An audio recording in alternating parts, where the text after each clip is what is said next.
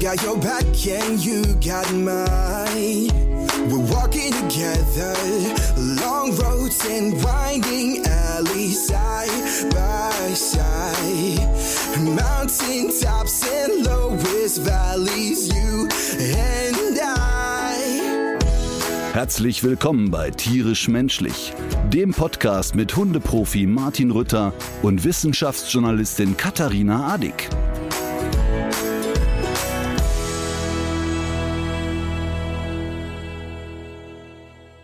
Ist sie denn? Ja, ich bin da, wo ich hingehöre. Aber du Im hast, du hast auch. nee, so schlimm ist noch nicht. Aber ich bin mal wieder krank zur Abwechslung. Das ist irgendwie, ich, also. Was? Mal, du bist auch schon ein bisschen empfänglich, ne? Ich führe das zurück an eine Vielzahl von äh, Kleinkindern, denen ich über den Weg laufe. So Kindergarten, Äh, Ki Kita, Ja. Viren. Okay, das spielt ganz sicher eine Rolle, aber ich spreche nochmal die Warnung aus. Als ich vor 15 Jahren mit dem Herzthema umgefallen bin, Ja? habe ich auch alle Ausreden gehabt, nur nicht äh, in den Gedanken, hör mal, vielleicht habe ich auch ein bisschen viel Stress. Ich meine ja nur. Ach so. Ja gut, ich muss ja nicht in die Kobaltmine und mir geht's ja eigentlich ganz gut, würde ich mal behaupten. Ja, aber diesen dummen Scheiß habe ich ja auch immer geredet, ne? Ich habe ja auch immer gesagt, hör mal, Stress haben die armen Leute mit dem Presslufthammer auf der Autobahn, aber ich doch nicht. Ja. Das stimmt aber nicht ganz, ne? Weil ja schon dein Kopf sehr voll ist, du verschiedene Projekte parallel machst und so weiter und so weiter. Also von daher, ich, jetzt kommt der väterliche Rat Ja. deines, deines äh, jüngeren Freundes. Mhm. Ähm, mal ruhig, also man darf ruhig auch mal bei Projekten Nein sagen. Nur solange es nicht die Projekte sind, die uns beide betreffen, nehme ich an.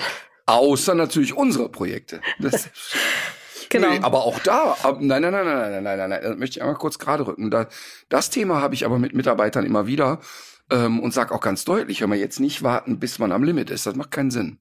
Mhm. Ja, finde ich gut, weiß ich ja auch. Aber genug von mir. Ähm, du hast umdekoriert, sehe ich. Du hast dich jetzt für so eine asiatische Raumgestaltung entschieden. So mutet das jedenfalls für mich an. Was steckt Ein, dahinter? ein zauberhaftes Hotel. Es ist zauberhaft. es Das wäre auch das Wort, was mir eingefallen wäre jetzt gleich. Ja, es ist wirklich so. So die, also, weißt du, wenn du ins, ins Badezimmer kommst und alles ist in Hornhaut, Umbra, ähm, du, du checkst nachts um eins überraschenderweise ein, verrückt. Mhm. Ähm, Leute gibt's. Und das, äh, ja, und das erste, was dir der, die, die Nachtwache da sagt, äh, nee, äh, wir haben hier keine Unterlagen für Sie. Ja, nein, nein, ich möchte gar keine Unterlagen, ich möchte nur hier rein. Es liegt eine Kostenübernahmeerklärung vor und äh, können Sie doch vielleicht noch auf die Liste gucken. Also um die Zeit komme ich an keine Listen mehr. Wenn das der Oh. Einstieg ist, ja, Ich glaube, du ist bist auf 400. Du, ich glaube, du bist verflucht. Ich kenne wirklich keinen, dem das so oft passiert wie dir. Ja, vielleicht kennst du aber auch keinen, der so oft in Hotels rumlungert und so oft in sehr mittelmäßigen Hotels. Das ist natürlich richtig. Das war jetzt eine statistische Verzerrung. ähm, das, äh, das ist mir jetzt fast peinlich. Ja, so. Frag mal, dein feiner Herr Hirschhausen, weißt du, der kriegt ja ganze Suiten. Wenn, wenn der kommt, zum Beispiel wenn der nach Berlin kommt, dann Ja. sperren die ja teilweise das Adlon für eine Woche. Ist das so? Ich hoffe nicht, weil das ist auch so eine Schrömmelsbude. Das ist ja auch, das ist ein schönes Beispiel für ein Hotel. Also, äh, Moment, ich spule nochmal zurück. Das Adlon ist ein wirklich zauberhaftes, wundervolles Hotel, das aber in die Jahre gekommen ist. Ach so, Der ja. Unterschied ist nur, die Bude ist zwar voll in die Jahre gekommen und jede Matratze ist unbequem, aber die sind total freundlich dort. Was man ja in Berlin nicht so groß schreibt eigentlich, aber da, die sind wirklich mega freundlich. Oh, jetzt krieg ich wieder Berlin-Zuschriften. Sicher wieder all, äh, sicher alle zugezogen. Ähm, aber wo wir schon jetzt bei diesem, diesen dekadenten First World Problems sind, hat sich denn eigentlich die vegane Versorgungssituation gehalten? Weil ich kann mich erinnern, dass du an deinem allerersten Veranstaltungsort im Sauerland, und das war ja noch die kleine Tour, noch so begeistert davon warst, dass man jetzt selbst in der Provinz einen äh, Gemüseaufstrich aufs Brötchen bekommt.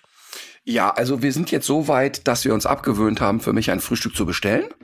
Ähm, denn das kann man sich echt nicht vorstellen, was da los ist. Also, äh, die Debbie, die bei uns die ganzen Reiseplanungen macht, schreibt ja dann immer, bitte, der Herr Rütter möchte so gerne vegan frühstücken. Ist auch echt nicht kompliziert. Bisschen Hafermilch, ein Kaffee, dann haben wir schon fast. Wenn dann vielleicht noch ein Käse oder sonst was Ersatzprodukt da sein könnte, wäre das zauberhaft. Schön wäre, wenn es nicht schon seit sechs Tagen da liegt und in Einzelteile bröselt, wenn er kommt. Und ich sag Das mal, schreibt so, sie extra dazu. und so ein Humus könnte ja auch nicht schaden. Nee, äh, inzwischen schreibt die, wäre gut, wenn die Waren sich nicht biegen, sich nicht biegen, wenn sie Ja, laufen. ich habe das eine Ähm, Foto im Kopf, dieser ähm, Käse, der sah ja wirklich gefährlich aus. Das war ja scharfkantig, das, da, da hätte man sich ja Gott Ja. weiß was mit abtrennen können. Es ist wirklich verrückt und vor allen Dingen, ich glaube tatsächlich, dass das ein Kommunikationsproblem in den Hotels ist. Ich glaube, dass der, der die Bestellung annimmt, das einfach nicht vernünftig weitergibt. Und dann kommst du morgens in den Speiser und sagst, Mensch, ich hatte ein Frühstück bestellt. Und dann kriegst du regelmäßig als Antwort, ja, das ist toll, wir haben ein Buffet, greifen Sie zu. Und dann sagst du, ja, ja, habe ich verstanden. Aber ähm, da ist jetzt eine Paprika und ein Apfel. Das ist auch schön, so starte ich dann. Aber wie wäre es denn, hm, und dann kommt, weiß ich nichts von. Hm. Einfach weiß ich nichts von. Und das ist krass. Ich bin jetzt mürbe gemacht. Wir sind jetzt bei Show 60 ungefähr. Ich bin komplett mürbe gemacht und ähm, habe jetzt alles selber dabei und knabbere dann im, äh, im Hotelzimmer. Ich finde sowieso, dass Frühstücksbuffets eigentlich so mit äh, das größte Missverständnis der Menschheit sind, weil die, die, da stehen Sachen, ich kann mir einfach nicht vorstellen, dass die jemand morgens um neun essen will. Zum Beispiel einen Heringssalat. Wer tut denn so etwas? Und wenn, Och, da wenn das jemand macht, Naja, dann, also- dann muss man das doch nicht auch noch fördern. Und dann. Also ich würde sagen, die Hälfte Frage. der Crew ist in dem Zustand. Die zweite Frage. Dieser ganze Schmuh, der dann da, also mitunter sind das ja richtig hochwertige Sachen, richtig hochwertige Mhm. Lebensmittel. Die stehen dann da rum bis zu einem Punkt X und dann werden die ja irgendwann entsorgt, weil man sie ja eben nicht äh, einfordert. Also ich würde gerne mal wissen, wie viel Kilo Abfall in so einer Hotelkette morgens äh, durch so ein Frühstücksbuffet anfällt. Aber ich kann dir sagen, der vegane Käse, der wird in deutschen Hotels nie entsorgt. Der wird also tapfer vom 01.01.2019 bis zum 31.12.2036 Ja. immer wieder morgens feilgeboten. Ähm, Der nee, wird aber auch ich weitervererbt von, von Hotel je äh, zu, zur nächsten Generation. Ja, aber sagen wir mal so, die äh, Hotels machen das ja wirklich alle. Bei den etwas hochwertigeren Hotels, dann hast du da ja, steht ja immer da so ein Koch rum, der dann noch ein Omelett oder so macht. Aber im Prinzip stehen die Sachen da rum und ich finde es auch immer so ein bisschen eklig, ehrlich gesagt. Ähm, es ist wahrscheinlich, äh, wahrscheinlich spart man Personal dadurch. Ich, das ist meine einzige Theorie. Aber es ist nicht schön.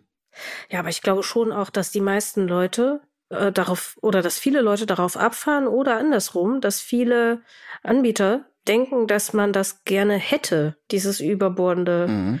Angebot und dass man irgendwie gerne aus, ich weiß nicht, wie viel verschiedenen Optionen auswählt. Und vielleicht ist das aber auch ein Trugschluss. Vielleicht wäre das, wenn man das richtig kommunizieren würde, wenn man irgendwie so eine kleine Ankreuzkarte hinlegen äh, würde und da kannst einfach äh, ankreuzen, was du gerne essen möchtest und dann kriegst du das Ja. dahin bestellt. Vielleicht wäre das gar nicht so ein Riesenakt. Aber Ankreuzkarte, ich habe es ja probiert. In manchen Hotels kannst du ja, hast du ja so eine Zimmertür, kannst du ja so ein, so ein Rum-Frühstück bestellen. Ja. Und dann kreuzt du das an und das, was die dann macht, ist original runter ans Buffet gehen und die Sachen dann von dort runterpicken. Also es, es ist jetzt nicht der Vorteil, außer dass du im Zimmer sitzt. Aber du hast schon recht, es sind First World Problems ähm, und will einen kleinen Schlenker zu meiner wahnsinnig klugen Tochter Marleen machen. Ja. Ähm, die ja, für die, die es nicht wissen, noch in England äh, zur Schule geht gerade und dort wirklich eine enge Freundschaft zu vielen Menschen aus aller Herren Länder pflegt und unter anderem zu, zu zwei äh, jungen Damen, die äh, aus der Ukraine stammen. Und dadurch ist Marleen wirklich beim Thema Krieg echt nah dran, so, ne? Mhm. Und vor ein paar Tagen rief sie mich an und war hat total geweint am Telefon und ähm, war wirklich total aufgelöst über diese Nähe und Intimität, die so zum Thema Krieg entsteht, weil sie ja wirklich da täglich mit WhatsApp-Videos versorgt wird von Familien, die dort vor Ort sind und so weiter. Ne? Und sie weinte und weinte und dann sage ich, was macht dich denn so traurig? Und dann sagt sie, ich bin nicht traurig, ich bin stinkwütend. Und jetzt zitiere ich wörtlich. Ja, ja, der Putin, wie so ein blödes Kleinkind, das mit Puppen spielt. Aber Hauptsache, der liegt entspannt in seinem Bett oder was? Und hat dann die Frage gestellt, ob ich glaube, dass der Krieg anders verlaufen würde, wenn der Herr Putin höchstpersönlich mit seiner Familie an die Front müsste. Ja. Und das fand ich eine sehr, sehr interessante Frage. Äh, manchmal glaube ich aber, dass der vielleicht inzwischen so durchgeknallt ist, dass das nichts ändern würde. Ich weiß das auch nicht, aber das ist ja, ich weiß gar nicht, wer den Satz zuerst geprägt hat, aber das sagt man, glaube ich, schon seitdem es Kriege gibt, dass es die nur gibt, weil die, die sie anzetteln, sie nicht ähm, ausfechten müssen. Ja. Aber es ist wirklich, also es ist, wir haben ja schon oft darüber geredet, es ist für Marleen, so schlimm sich das anhört, ist das eigentlich eine ganz wichtige Lebenserfahrung, ähm, so nah in Kontakt zu stehen mit Menschen, die so unmittelbar betroffen sind. Und äh, überhaupt der Aufenthalt in England und mit so vielen Kulturen zusammenzukommen und mit, mit Menschen da auf engstem Raum ja zu leben, die, die aus allen möglichen Kulturkreisen stammen. Das ist für die eine unfassbare Bereicherung. Und auch die Situation, wie es ist, als Ausländer in einem Land zu leben und Mhm. auch nicht jeden Tag willkommen zu sein. Also sie erlebt da durchaus auch, wenn sie mal in einem Supermarkt ist, dass also da nicht nur überbordende Freude ist, dass sie in diesem Land ist. Ja. Und das ist Sie ist eine, Kartoffel. ja, es ist aber eine wirklich super Erfahrung für sie, ne? Mhm. muss man echt mal sagen. Ja. Ja, cool. Ähm, wir haben neulich noch wieder, also wir kriegen ja ständig Post, ne, dafür, dass Marlene eigentlich nur so in den ersten zehn Folgen, glaube Ja. ich, zweimal da war. Sie hat ja wirklich einen bleibenden Eindruck hinterlassen und äh, ich würde mich auch, ja, ich würde mich wirklich auch sehr freuen, wenn sie bald mal wieder zu Gast wäre und äh, vielleicht kann sie dann ja auch mal ein bisschen von dort erzählen. Ja, wie, sie ist ja jetzt im Februar schon wieder da. Die Zeit Ja. verging ja jetzt echt verrückt. Äh, Schnell. für immer? Für immer zurück? Ja, ich habe auch alles versucht, sie wieder loszuwerden, aber sie, pff, sie ist nicht, sie ist nicht wegzuscheuchen. Ach, das ging Ja, ja die Zeit schnell endet jetzt. jetzt. Ja, ja, sie endet Ja. jetzt im Februar die Zeit und dann waren es sechseinhalb Monate. Ah ja, zum Ja. Glück. Sehr gut. Ja, wo gut, die einen sagen so, die anderen so. Ja, ja. Apropos. Nein, aber wir ähm, laden sie, wir laden sie noch mal ein, weil auch, das ist auch ganz interessant, ähm, weil auch tatsächlich mir unheimlich viele Kids so zwischen 13 und 16 schreiben Ja. und äh, bei Instagram die Frage stellen, wie, ob, ob Marlene mal erzählen kann, wie das denn so war. Also gar nicht äh, zum Thema jetzt Ukraine, sondern wie war ein Auslandsaufenthalt Genau, oder wie, ja. wie, wie war das? Fand ich total viel spannend. Ja, finde ich auch. Was auf Schule ist vielleicht noch mal ein kleines Stichwort. Ich habe eine sehr, sehr schöne Nachricht bekommen bei Instagram von Sophie. Mhm. Hallo Martin, meine Lateinlehrerin ist ein Riesenfan von dir und meinte letztens nach einer Klassenarbeit von mir, die ich selber unterschreiben wollte, diese Klassenarbeit unterschreiben entweder deine Eltern oder Martin Rütter höchstpersönlich. Warum? Also die, die, Lateinlehrer, die Lateinlehrerin ist Fan und hat das dann so rausgerutscht und jetzt hat mir Sophie eine Kopie der Arbeit geschickt. Und die habe ich jetzt ausgedruckt und unterschrieben. Zurückgeschickt. Aber warum? Was hast du damit zu tun? Oder äh, gibt's da irgendwie eine innerliche Nix. Bewandtnis? Ach so, das ist nur, weil sie, weil sie Fan ist. Sie Ah ja. ist Fan und sie hat so flapsig, als die Schülerin gesagt hat, komm, ich unterschreibe das jetzt mal. Jetzt sie, nein, entweder deine Eltern oder Martin Rütter höchstpersönlich. War ein flapsiger Spruch der Lehrerin und Sophie zieht's durch. Witzig. Ich mag das gerade. Ich habe noch schöne, lustige Sachen. Oder willst du mir erst ein paar Sachen Nee, sagen? ich wollte fragen, ob du gestern, äh, so wie äh, der Rest Deutschlands, das Dschungelcamp geguckt hast. Äh, ja, heute ist Montag. Ne, wir zeichnen Montag auf. Gestern war äh, ist die Dschungelkönigin gewählt worden. Und äh, ich freue mich darüber sehr, Mhm. weil ich selber eine kleine Lehrstunde bekommen habe bei dem Dschungel Dschungelcamp. Denn für die, die es nicht gesehen haben, Jamila Ruwe hat das gewonnen. Eine Frau, die erstmal, wenn man die so sieht, auf den ersten Blick, also wirklich, wirklich schlimme ähm, und auch nicht gut gemachte äh, Eingriffe an ihrem Gesicht hat machen lassen. Also die, die, die Lippen sind so extrem aufgespritzt, dass es wirklich wie eine Karikatur aussieht. Hm. Jetzt, ähm, das kann man deshalb so offen sagen, weil sie selber damit in der Sendung sehr, sehr offensiv umgegangen Man ist. kann und auch nicht immer dran wieder vorbeigucken. man kann nicht dran vorbeigucken. Und jetzt kommt das Interessante. Jetzt kommt die so rein und man kennt die nicht so richtig, guckt ein bisschen, wer ist das? Und eigentlich ist sie nur durch die Öffentlichkeit gegangen, schon viele Jahre nicht mehr, aber durch die Öffentlichkeit gegangen, durch mal hier eine Affäre mit einem Politiker, hier ein bisschen über einen roten Teppich laufen, durch, äh, hat sich riesengroße Brüste und riesengroße Lippen machen lassen. Und erstmal, und de deshalb freue ich mich darüber, ähm, dass ich es gesehen habe und dass sie es geworden ist, geht natürlich bei mir im Kopf auch los, wenn die reinkommt. Ach du lieber Gott, völliger Betriebsunfall. Und dann erzählt die Frau in der Dschungelcamp-Zeit einiges aus ihrer Lebensgeschichte Mhm. und erzählt dann, dass sie als Kind in der DDR in ein Heim gekommen ist, dort ähm, aus vielerlei Gründen wirklich von der Stasi runtergemacht wurde, eine unfassbar schlimme Kindheit mit Misshandlungen erlebt hat und eigentlich nur, und das ist ja meine allgemeine These, ähm, dass alle Menschen das haben, nur einfach nach Liebe sucht und nach, äh, nach, also ist ein sehr einsamer Mensch und die hat in der Sendung so geglänzt durch ihre Klarheit, durch ihre Aufrichtigkeit, durch ihre Bescheidenheit. Und es ist total schön, was da passiert ist, auch mit den Zuschauern. Ich weiß nicht, wie viele prominente Menschen mich angeschrieben haben und haben gesagt, ey komm, wir hypen die jetzt und volle Pulle, wir alle, wählen Jamila, jawohl, hey. Und wirklich alle, alle, alle haben die so supported, weil im Finale war unter anderem noch Lukas Cordalis, der mhm. ja Auf den haben sich ja alle so richtig eingeschossen, ne? Der äh, so ich habe das ja gar nicht gesehen, ich habe das ja. nur gestern kurz mal äh, die das Finale habe ich davon habe ich gestern ein bisschen was gesehen, aber da, der, der ist ja die erklärte Hassfigur dieser Staffel, oder? Ja, aber erst im Laufe der Zeit geworden. Zu Anfang ähm, er hat ja so ein bisschen den Ruf, Mensch, das ist so der Sunny Boy, das ist ja wirklich ein, ein, ein hübscher Kerl, auch wenn der, der ist ja schon in meinem Alter und älter, sieht aber wirklich so, ist so ganz smart und, und die Mädels mögen den und der tut keinem weh und er ist immer lieb und so. Und der hat sich aber an manchen Stellen so unter Druck als sehr überheblich geoutet. Also auch in der letzten mhm.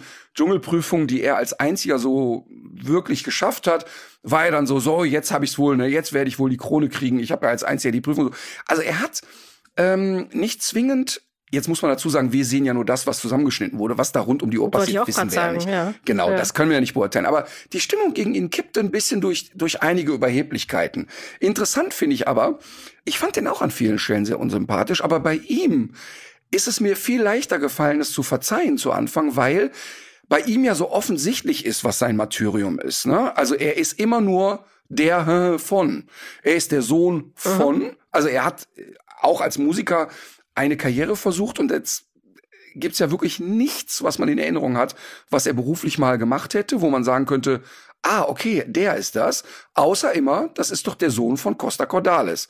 Und inzwischen ist er nicht mehr der Sohn von Costa Cordalis, sondern der Mann von Daniela Katzenberger. Das heißt, der arme Kerl hat ja wirklich, und das ist echt ironiefrei, das meine ich wirklich ganz ernst, der arme Kerl schleppt ja die ganze Zeit mit sich rum, dass niemand sich für ihn interessiert, weil er er ist, sondern weil er der mhm. von ist. Also 650.000 mhm. Follower bei Instagram also ich würde jetzt mal sagen, keine 5000 davon sind an ihm interessiert, sondern eben an dem Zusammenspiel mit Daniela Katzenberger. Und deshalb verstehe ich auch, dass der da unheimlich unter Druck steht und für sich so hat, ja, mein Papa hat das mal gewonnen und mein Papa ist mein großes Vorbild, der ist ein totaler Familienmensch, ähm, also Familienmensch mit ein, seiner eigenen kleinen Familie, aber auch mit seiner Mama und so weiter. Und deshalb ist er auch oft übers Ziel hinaus, oder nicht übers Ziel ausgeschossen, ist vielleicht zu viel gesagt. Und da kann ich wirklich nur aus eigener Lebenserfahrung sagen, der Druck, den die da haben, ne? also ich habe noch nie im Dschungelcamp gesessen, aber so einen emotionalen Druck zu haben, in der Öffentlichkeit zu stehen und zu wissen, alles, was du jetzt hier machst, wird irgendwie bewertet, ist nicht einfach. Mhm. Und wenn er dann so nach Anerkennung lechzt, also mir hat das echt ein bisschen leid. Ich, ich bin fand total gut, dass er es nicht geworden ist, sondern Jamila Rowe, weil die auch das Geld viel besser gebrauchen kann. Weißt du, er hat ja. eine Frau, die echt viel Geld verdient. Er, also die brauchen das Geld jetzt nicht. Ne? Was gibt's denn eigentlich für die Dschungelkönigin? Der Sieger bekommt 100.000 Euro. Und, ah, ja. ähm, und ich, da ich glaube, dass das eine Art Spielgewinn ist, ist das steuerfrei. Ähm, glaube Ui. ich, das will ich äh, aber nicht, also ist, glaube ich, also ist ähnlich wie bei Schlag den Star, glaube ich. Und dann kriegen mhm, die natürlich mhm. so ein, so ein Grundgehalt, dass sie da hinkommen. Und das wird ja jetzt natürlich, ich sag mal, jetzt sind Jamila Ruwe, die wird da für die zwei Wochen Dschungel, Dschungelcamp, mal lass die mal 30, 40.000 Euro kriegen, wenn das hochkommt. Und ich sag mal, auch ein Lukas Cordalis wird da sicherlich nicht mit dem LKW voll Geld gesegnet sein, wenn er da hinkommt. Ähm, aber mhm. ich glaube, bei Lukas Cordalis ging es nicht darum. Aber also man hat ja auch freie Kost und Logis, ne? Also du ja. kriegst natürlich ja auch was zu essen. Äh, du hast ja. da deine Matratze oder deine Hängematte. Und du bist auch nicht alleine. Du hast äh, wirklich spannende Mitbewohner. Du bist nicht alleine. Nein, aber ich genau. glaube jetzt nochmal, um das zu sagen, bei ähm, Lukas Cordalis, ich glaube nicht, dass der eine Sekunde an die 100 Mille gedacht hat, weil das ist, glaube ich, in deren oder in, in Danielas Einkommensstruktur ist es, glaube ich, jetzt nicht viel Geld. Mhm. Da ging es, glaube ich, um die Anerkennung und um so, sag ich mal, glaube ich, Hertha hat den das auch getroffen, dass das dann unterm Strich nicht geworden ist.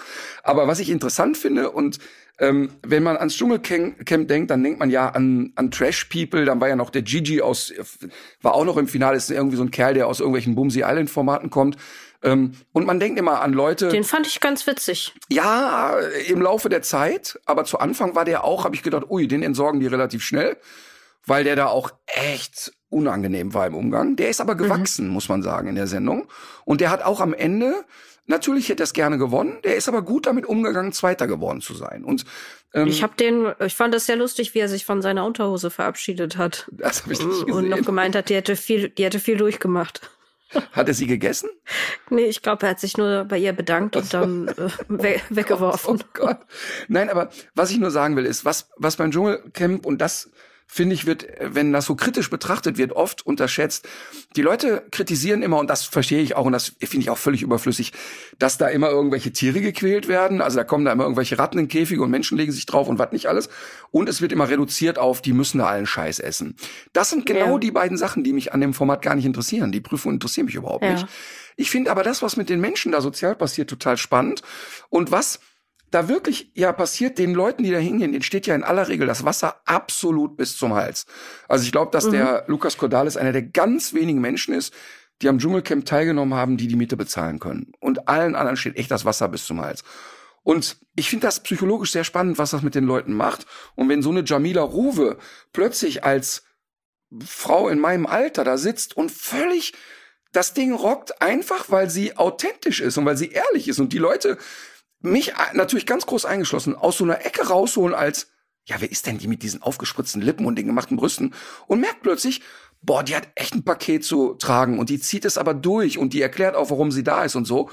Dann finde ich mhm. das eigentlich sehr beeindruckend.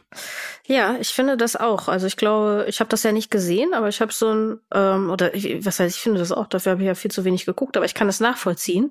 Und ich habe, glaube ich, bei, weiß gar nicht mehr, ob es bei T-Online oder so war, habe ich einen Artikel gelesen, da ging so ein bisschen in die Richtung, dass das Fernsehen dumme Leute dümmer und schlaue Leute schlauer macht. Absolut. Und das heißt ja, aber schlau heißt ja in dem Sinne auch nicht, dass man ähm, jetzt irgendwie besonders viel weiß, sondern dass man sich vielleicht auch so ein bisschen auf die Lebensgeschichten anderer Leute einlassen kann, die aus wirklich so komplett anderen äh, Lebenswelten stammen. Und als ich diesen Artikel gelesen habe, da äh, ist mir auch erst klar geworden, wie viele ähm, Schicksale da ja auch aufeinander treffen von jemandem, der in seinem Herkunftsland nicht leben kann, weil er homosexuell ist, über eben eine Frau, die, ach, die jetzt ja gewonnen hat, die ähm, in so einem DDR-Kinderheim gewesen ist. Und ich meine, in dem Zusammenhang wird ja auch noch sehr viel glorifiziert, also gerade auch und verklärt, gerade auch so was die DDR-Kinderbetreuung und so weiter betrifft. Und da gab es ja einfach auch sehr viele schreckliche Entwicklungen, von denen man erst ähm, ja, also wo man ja immer noch dabei ist, die, die irgendwie auch aufzuarbeiten. Also weil die, weil die Kinder ja zum Teil einfach doch keine gute mhm. Versorgung hatten, sondern dass da eben auch Gewalt stattgefunden hat oder allein schon diese dieses gemeinsame auf den Topf setzen und so, äh, solche, ja. solche schrecklichen Anwandlungen. Also heißt ja nicht, dass im Westen immer alles besser gewesen ist, aber nee, ganz im Gegenteil auch nicht. Genau, ganz das Gegenteil würde ich sogar sagen. Ähm, da können wir gerne, wenn meine Schwester Astrid nochmal hier zu Gast ist, die kann sich da sehr gut dran erinnern, denn meine Mutter hat ja in einem Kinderheim gearbeitet. Mhm. Und wir waren als Kinder da immer mit. Ich kann mich da aber nicht dran erinnern, weil das, glaube ich, aufhörte, als ich so zwei oder drei war. Astrid hat das aber sehr aktiv erlebt und hat ja auch als erwachsene Frau, ähm, um auch ein paar Sachen aus der Kindheit aufzuarbeiten, diesen Ort mehrmals besucht und mhm. auch mit Leuten gesprochen, die da waren. Mhm. Ähm, und das ist echt schlimm, was da passiert ist. Also mhm. wirklich, wirklich schlimme, schlimme, schlimme Dinge, die meine Schwester als Kind nicht erlebt, sondern beobachtet hat. Ja. Und, zu, und zum Dschungelcamp, um das abzuschließen, alleine, wofür diese Staffel Dschungelcamp es wert war, äh, zwei Dinge sind passiert. Sonja Zietlow bekommt plötzlich menschliche Züge. Ja, das hat mich auch überrascht. Sie hat. Ich kenne die ja gar nicht, aber ich das hätte ich ihr nicht zugetraut. Ja, ich kenne ich kenn die ja ein bisschen und ich habe äh, jetzt eine Woche vorm Dschungelcamp habe ich noch mit ihr zusammen Golf gespielt. Die spielt außerordentlich gut Golf.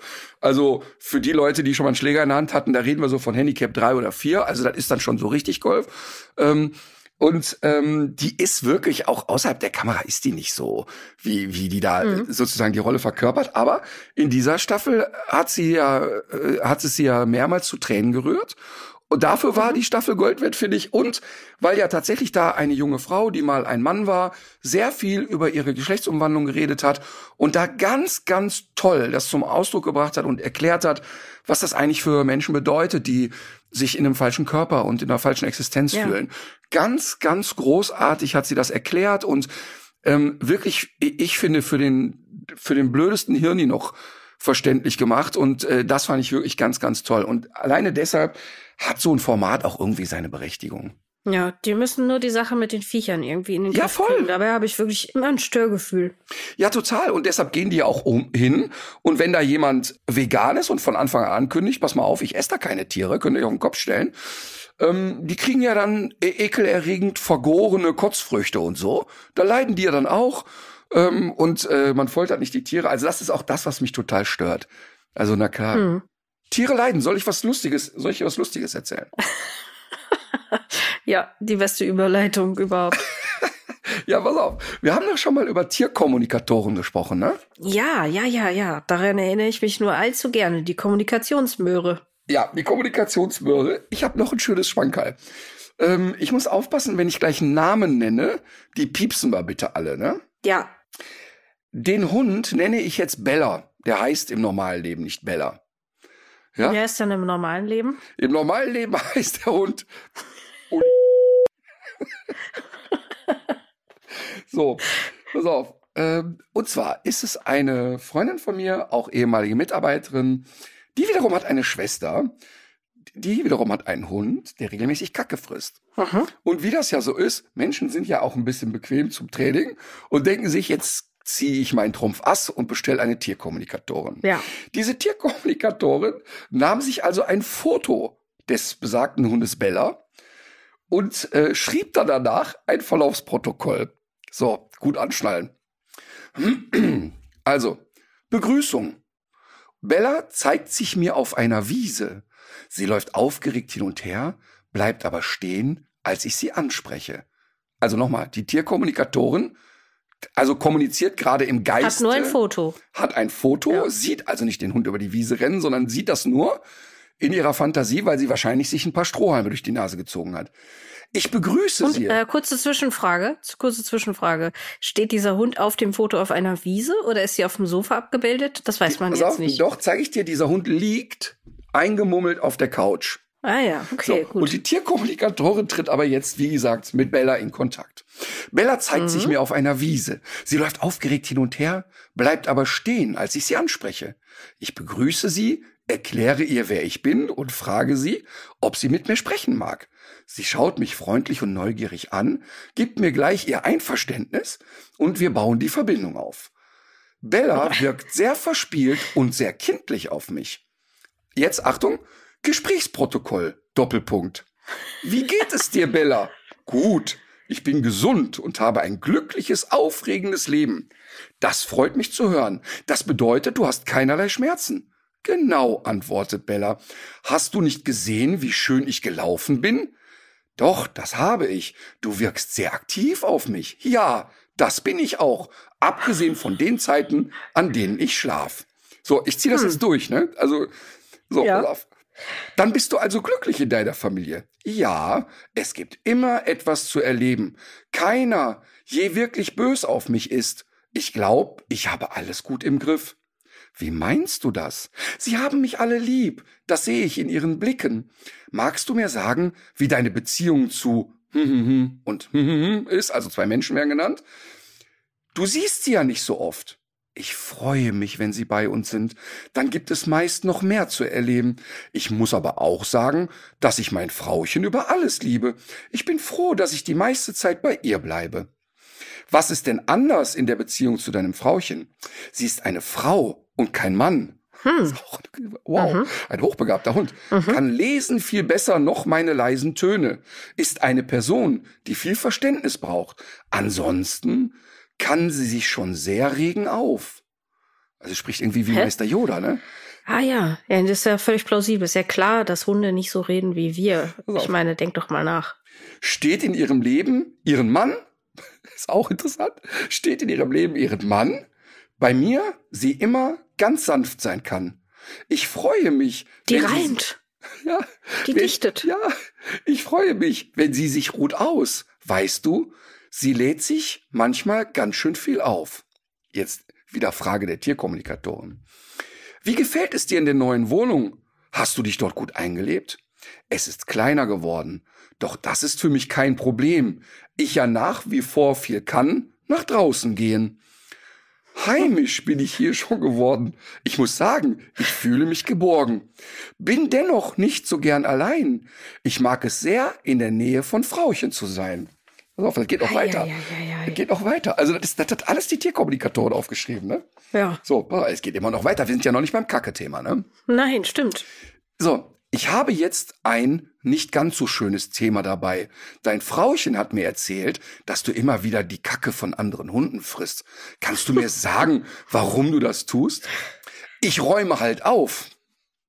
Wie meinst du das? Ich mag es nicht, wenn alles liegt einfach so herum. Du weißt aber schon, dass sich das krank macht und deshalb oft Durchfall bekommst. Das vergeht immer recht schnell, ist für mich kein Problem. Es ist aber für dein Frauchen ein Problem. Bella, du musst unbedingt damit aufhören. Ich finde das aber ganz schön und ehrlich gesagt, macht es mich auch ein wenig mehr satt. Bella, das heißt, du hast immer Hunger? Nicht immer, aber ganz oft. Was Oft. kann dein, pass auf. Was kann dein Frauchen tun, damit du mit dem Kackefressen aufhörst? Ich glaube nicht, dass ich das möchte. Ganz lassen sein. Frauchen könnte dir eine Belohnung nach jedem Spaziergang geben, bei dem du deine Kacke gefressen hast. Das hört sich in der Tat interessant an. Du meinst, ich bekomme dann etwas Leckeres zum Kauen? Das könnte sein. Ich muss das mit Frauchen besprechen. Aber als erstes müsstest du mit dem Kackefressen aufhören. Ich glaube nicht, dass ich das kann. So schnell lassen sein. Warum nicht? Es ist einfach so verlockend. Wenn du nicht damit aufhörst, dann kann es auch sein, dass dir Frauchen einen Maulkorb zum Spazierengehen aufsetzt, damit du nichts mehr fressen kannst. Wie schaut das denn dann aus? Dann denken ja alle, ich bin ein böser Hund. Es ist deine Entscheidung, Bella. Ich werde mit Frauchen über die Belohnung sprechen und du denkst darüber nach, dein Verhalten zu verändern. Eine andere Sache habe ich noch. Frauchen hat mir erzählt, dass du zur Begrüßung immer hochspringst. Natürlich mache ich das. Ich bin doch ein fröhlicher Hund. Es ist aber nicht so angenehm und du könntest Frauchen dabei wehtun. Warum? Ich möchte ihr doch nur sagen, dass ich mich freue, dass sie wieder da ist. Du darfst dich natürlich freuen, aber Frauchen kann sich auch zu dir runterbücken und dich zur Begrüßung da unten streicheln. Ich habe in mir so viel Energie, die würde ich gern lassen raus. Probiere es einfach mal. Probier. mein Gott, wo, wo, wo sind wir? So, ich habe in mir so viel Energie, die würde ich gerne lassen raus. Probier es einfach mal aus. Du kannst ja vor Frauchen hin und her laufen. Auch das baut die Energie ab. Aber dann bin ich doch nicht so nah an ihr dran. Versuch es doch einfach mal. Frauchen freut sich dann noch viel mehr, wenn sie nicht gleichzeitig Angst haben muss, dass du ihr aus Versehen wehtust.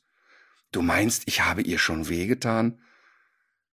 Das weiß ich nicht, Bella, aber Frauchen freut sich genauso wie du über euer Wiedersehen. Versuche das mal mit dem Hochspringen sein zu lassen. Du meinst, dann bekomme ich noch eine Belohnung? Ja, das kann sein. Ich werde mit Frauchen mal darüber sprechen. Kann Frauchen etwas für dich tun, damit es dir noch besser geht? Ja, viel Zeit mit mir verbringen und mir immer viel zum Fressen geben. Ach ja, und auch spielen ist natürlich ganz wichtig für mich. Sag mal, Bella, hast du wirklich immer Hunger? Nicht immer, aber doch sehr oft. Hast du eine Idee, was Frau, wie Frauchen das verbessern kann? Mir einfach mehr zum Fressen geben. Das geht Mein nicht Gott. so einfach, Bella. Dann wirst du zu dick und bekommst gesundheitliche Probleme. Kannst dich dann nicht mehr so gut bewegen. Oh, das muss auch nicht sein. Aber vielleicht gibt sie mir ein bisschen mehr. Ich laufe dann auch noch öfter hin und her. Möchtest du mir noch etwas sagen? Nein, nein, du hast mir ganz schön viele Aufgaben mitgegeben. Trotzdem hat das Sprechen mit dir Spaß gemacht. Meinst du, Frauchen, Ei, ei, ei. meinst du, Frauchen, das so mit mir auch einmal machen könnte? Das weiß ich nicht, Bella. Ich werde sehen, ob ich noch etwas verändern kann, würde mich aber über die ein oder andere Belohnung für dich freuen. Danach verabschiedeten wir uns, lösten unsere Verbindung mit Bella auf. Besser gesagt, Bella rannte wieder glücklich über die Wiese. Hör mal, ich sag dir meins, ne? 65 Euro übrigens, kleiner Schnapp. Ähm, Krass. Ah, ganz ehrlich, ne? Zwei Aspekte. Hm. Entweder A, wie kriminell muss jemand sein, mit so einer Scheiße die Leute abzuzocken, Mhm. oder wie durchgedreht muss jemand sein, daran zu glauben. Mhm. Aber noch schlimmer finde ich, dass dieser Mensch, der das in Auftrag gegeben hat, ansonsten echt eigentlich bei Verstand ist. Also das ist jetzt kein Mensch, der den ganzen Tag Räucherstäbchen im Hintern hat und Teile Heile singt. Also das ist wirklich krass. Was sagt dieser Mensch denn jetzt, nachdem dieses Ergebnis vorliegt? Wie geht Ja, man das, denn damit äh, jetzt um? Das erfrage ich wohl noch. Aber äh, auf jeden Fall, die Verwandtschaft hat mir sehr entsetzt die, dieses Schreiben zukommen lassen. Und mal ganz ehrlich, ne? Ich meine, der Text, ne, die sind ja nicht ganz knusper, das muss man ja einfach mal so sagen. Nein, Ne? ich glaube, das kann man Genau. ganz, ganz, äh, ganz eindeutig bejahen. Genau, und jetzt sagen wir aber hier, hey, da frisst nur ein Kacke, der kriegt ja in Zuku- in Zukunft mehr zu essen, es wird nichts ändern ähm, und es hat 65 Euro jemanden gekostet, der sich's echt leisten kann. Mhm. Ähm, aber meine Wut steigert sich ja deshalb immer mehr, weil ja teilweise die Leute mit großen und ernsten Problemen dahin gehen und mit Verzweiflung und mit Sorge und so. Das ist doch Wahnsinn. Aber ich denke, spätestens, wenn du so einen Text kriegst, also dann kannst du doch keinen zweiten Termin buchen. Das geht doch einfach nicht. Nee, ich kann es mir auch wirklich überhaupt nicht vorstellen. Deswegen würde mich die Reaktion jetzt sehr interessieren. Da müssen wir dann ja eben auf die nächste Folge warten, auf nächste Woche. Ja, liebe Verwandte, schreibe mir, wie war die Reaktion nach dem Schreiben? Wahnsinn. oder? Unfassbar. Tierkommunikation leicht gemacht für jedermann. Aber dabei, dabei fällt mir was anderes ein. Ich habe eine Frage bekommen und zwar hat wohl diese, also es ist, es hat, ist im Rahmen einer TV-Sendung aufgetreten, dieser Ausdruck, Fuchskacke Alarmschrei. Hast du schon mal was davon gehört? Ist da ein Mensch reingefallen oder was? Und hat dann geschrien, Fuchskacke, Fuchskacke, Fuchskacke? Also ähm, ich bin mir bis jetzt nicht sicher, weil ich habe es jetzt gerade erst aus den Hörermails gefischt, ob das jetzt Aber doch Fuchskacke ist wirklich, stinkt wirklich wahnsinnig. Ne? Ich weiß, ich weiß. Das kriegt man auch so mit einmal Schamponieren, kriegt man das äh, kaum, kaum weg. Nee. Aber ähm, es ist noch nicht mal, also damit ist eigentlich, wird eine offenbar eine Technik bezeichnet, äh, mit der man nicht nur vor äh, Fuchskacke warnt, sondern möglicherweise auch vor ähm, Insektenstichen. Und es handelt sich laut meiner ersten sehr, sehr Aber wer oberflächlichen. schreit denn? Wer schreit denn? Fuchskacke. Naja, der, der, der Halter oder die Halterin. Es handelt sich um eine. Das heißt, es gibt jemand, der verkauft die Technik, wie man den Fuchskacke-Alarmschrei übt. Nee, ich, also da wird sicherlich auch Leute geben, die das kommerziell, für sich ausschlachten, aber äh, in dem konkreten Zusammenhang ging es eigentlich darum zu erraten, was das sein könnte. Und ich glaube, das war im Rahmen von Da kommst du nie drauf. Ähm, musste man sich dann zusammenreimen, was der Fuchskacke-Alarmschrei ist. Okay. Und- also wir googeln ja. es bis zum nächsten Mal oder? Nee, gegoogelt habe ich schon, aber ich, ich bin ehrlich gesagt nicht, ich traue meinem Rechercheergebnis nicht so richtig über den Weg, weil ich das jetzt heute erst entdeckt habe und nicht so viel Zeit hatte und immer noch denke, das hat sich doch einmal zusammengepuzzelt. Also es ist, äh, es ist eine Erziehungsmethode.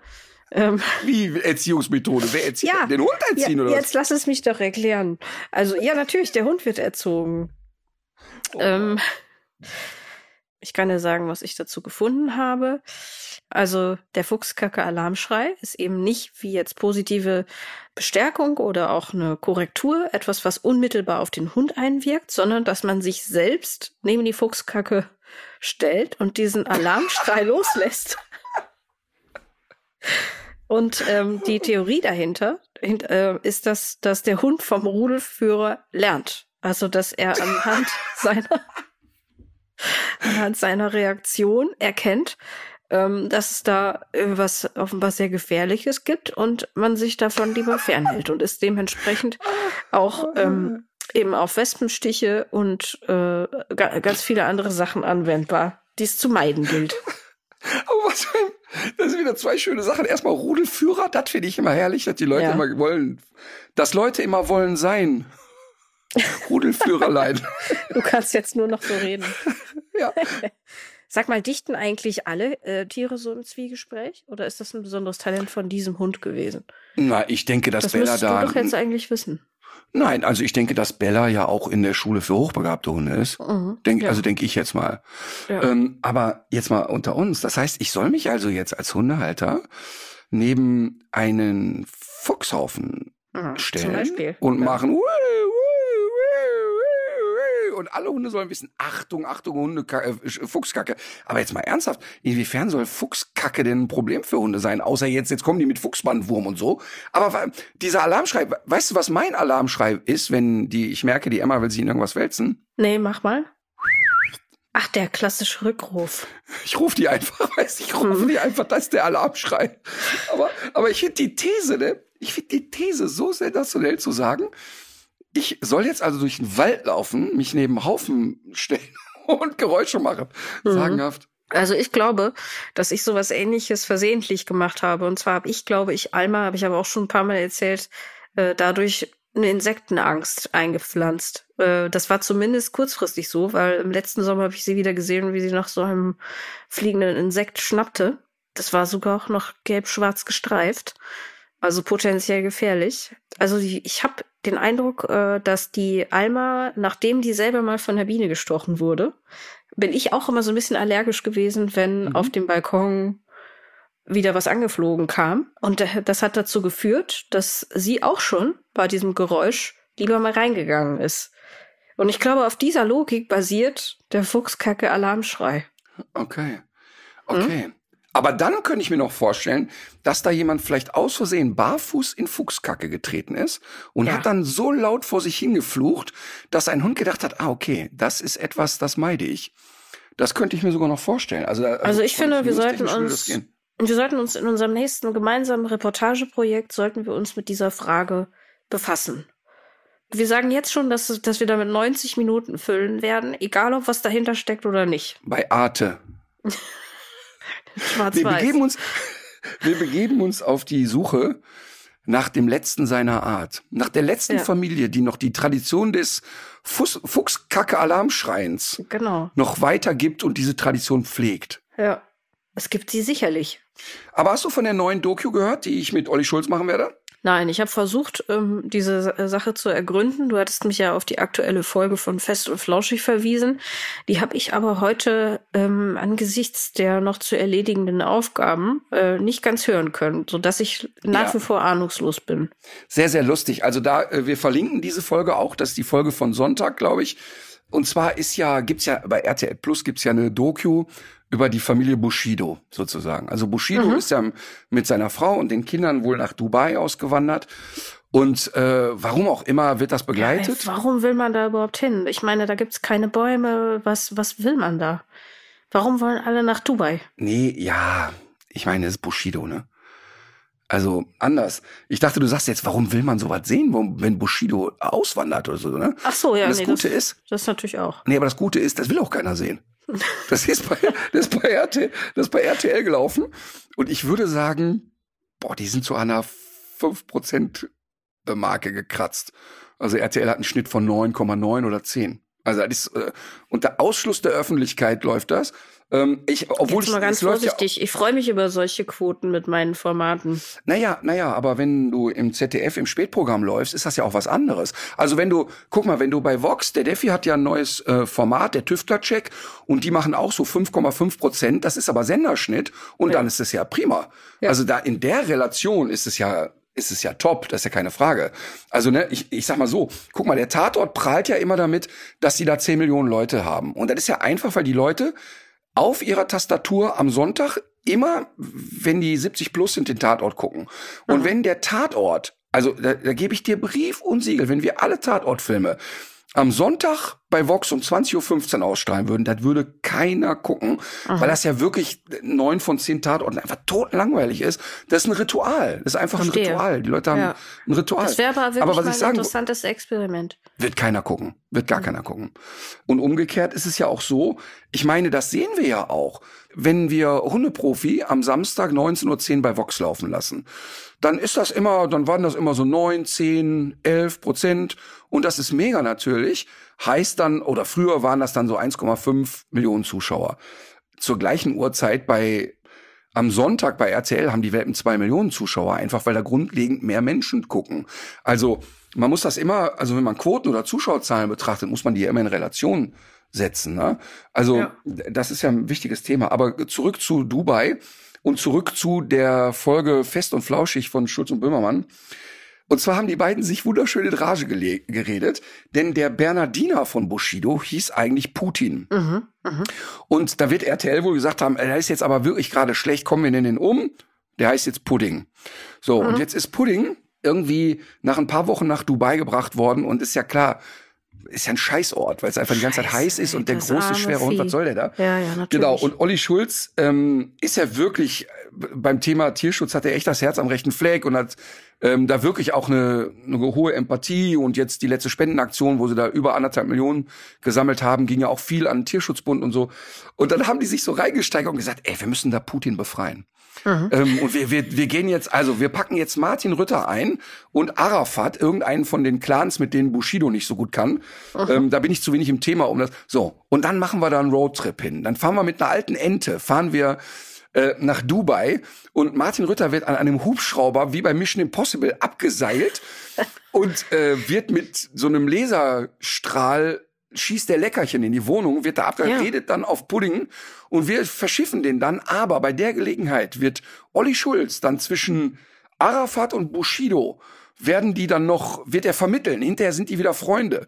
Aber auch Arafat und Martin werden sich so anfreunden, dass Arafat das Management von Martin übernimmt und Martin erst überlegt, was habe ich da unterschrieben, nachdem er nach vier Jahren feststellt, bei mir kommen nur noch Kampfhundbesitzer ins Training. Und die haben sich dann so da reingeredet und dann alle jetzt die sogenannte Kampfhunde haben jetzt Seht es bitte mit Humor. Ähm, lohnt sich wirklich, die Folge sich anzuhören. Ist sehr lustig, zumal wenn Olli und Jan sich ja dann so in Rage reden und sie immer bekloppter und gaggerer werden. Herrlich. Finde ich, Also äh, ich freu mich klingt- drauf. Also ich, ich würde es gucken, ja, auf jeden Fall. Ja, Vox wird's auch kaufen. Also Olli hat es jetzt, äh, wird's jetzt Vox anbieten. Ich denke, Mhm. dass wir wohl nächste Woche starten. Sehr gut. Ähm, ich habe von dir noch eine Hörerfrage bekommen, vor zwei Tagen, glaube ich, und zwar, ob ähm, Hundeschnauzen aus Stress ergrauen können. Und Mhm. es ist eine schwierige Aber warte, Frage. warte, warte, warte, warte, warte, ja. warte, warte, warte, warte. Das Interessante ist, ich habe diese Frage bekommen Mhm. von einer jungen Frau, die einen Hund hat, der noch gar nicht so alt ist Ja. und der sehr, sehr ähnlich ähm, ist wie Chantal von den Unvermittelbaren. Sieht sehr, sehr ähnlich aus im Gesicht. Mhm, mhm. Und beide haben ja so ein bisschen graue Schnute und auch die Hündin der Hörerin hat schon so eine graue Schnute gehabt, sehr früh. Ja. Und beide Sehr früh Hunde, heißt, weißt du noch ungefähr wie alt? naja, Chantal bei den Unvermittelbaren hatte das so mit zwei schon. Oh. Ähm, Mhm. Genau, und, und aufgrund dessen war die Frage, könnte es sein, weil beide sehr ängstliche Hunde sind, dass ein Hund durchaus stressbedingt schneller ergraut? Mhm. Und ich habe die Frage bekommen und ich fand es deshalb so schön, diese Frage, weil ich vorher noch keine Sekunde darüber nachgedacht hatte. Und ich habe ja wirklich die meisten Fragen schon 4000 Mal gehört. Und diese Frage habe ich einfach noch nie gehört. Und dann habe ich darüber nachgedacht, wenn man so die Bilder sieht, ne, Barack Obama wird Präsident ja. und dann siehst du sechs Jahre später ein Foto, das sieht aus wie ein alter Mann dagegen, ob Mhm. das dann wirklich mit Stress und so zu tun haben könnte. Und dann ging meine Frage an die Wissenschaftsjournalistin. Genau, und ähm, ich habe das nämlich schon mal vor ein paar Jahren ähm, recherchieren müssen. Und damals war es noch so, dass es nur diese anekdotischen Einzelfallberichte gab, also von Leuten, die das eben von sich oder anderen Menschen ähm, erzählt haben. Und von solchen Geschichten gab es eben viele und auch auf der ganzen Welt.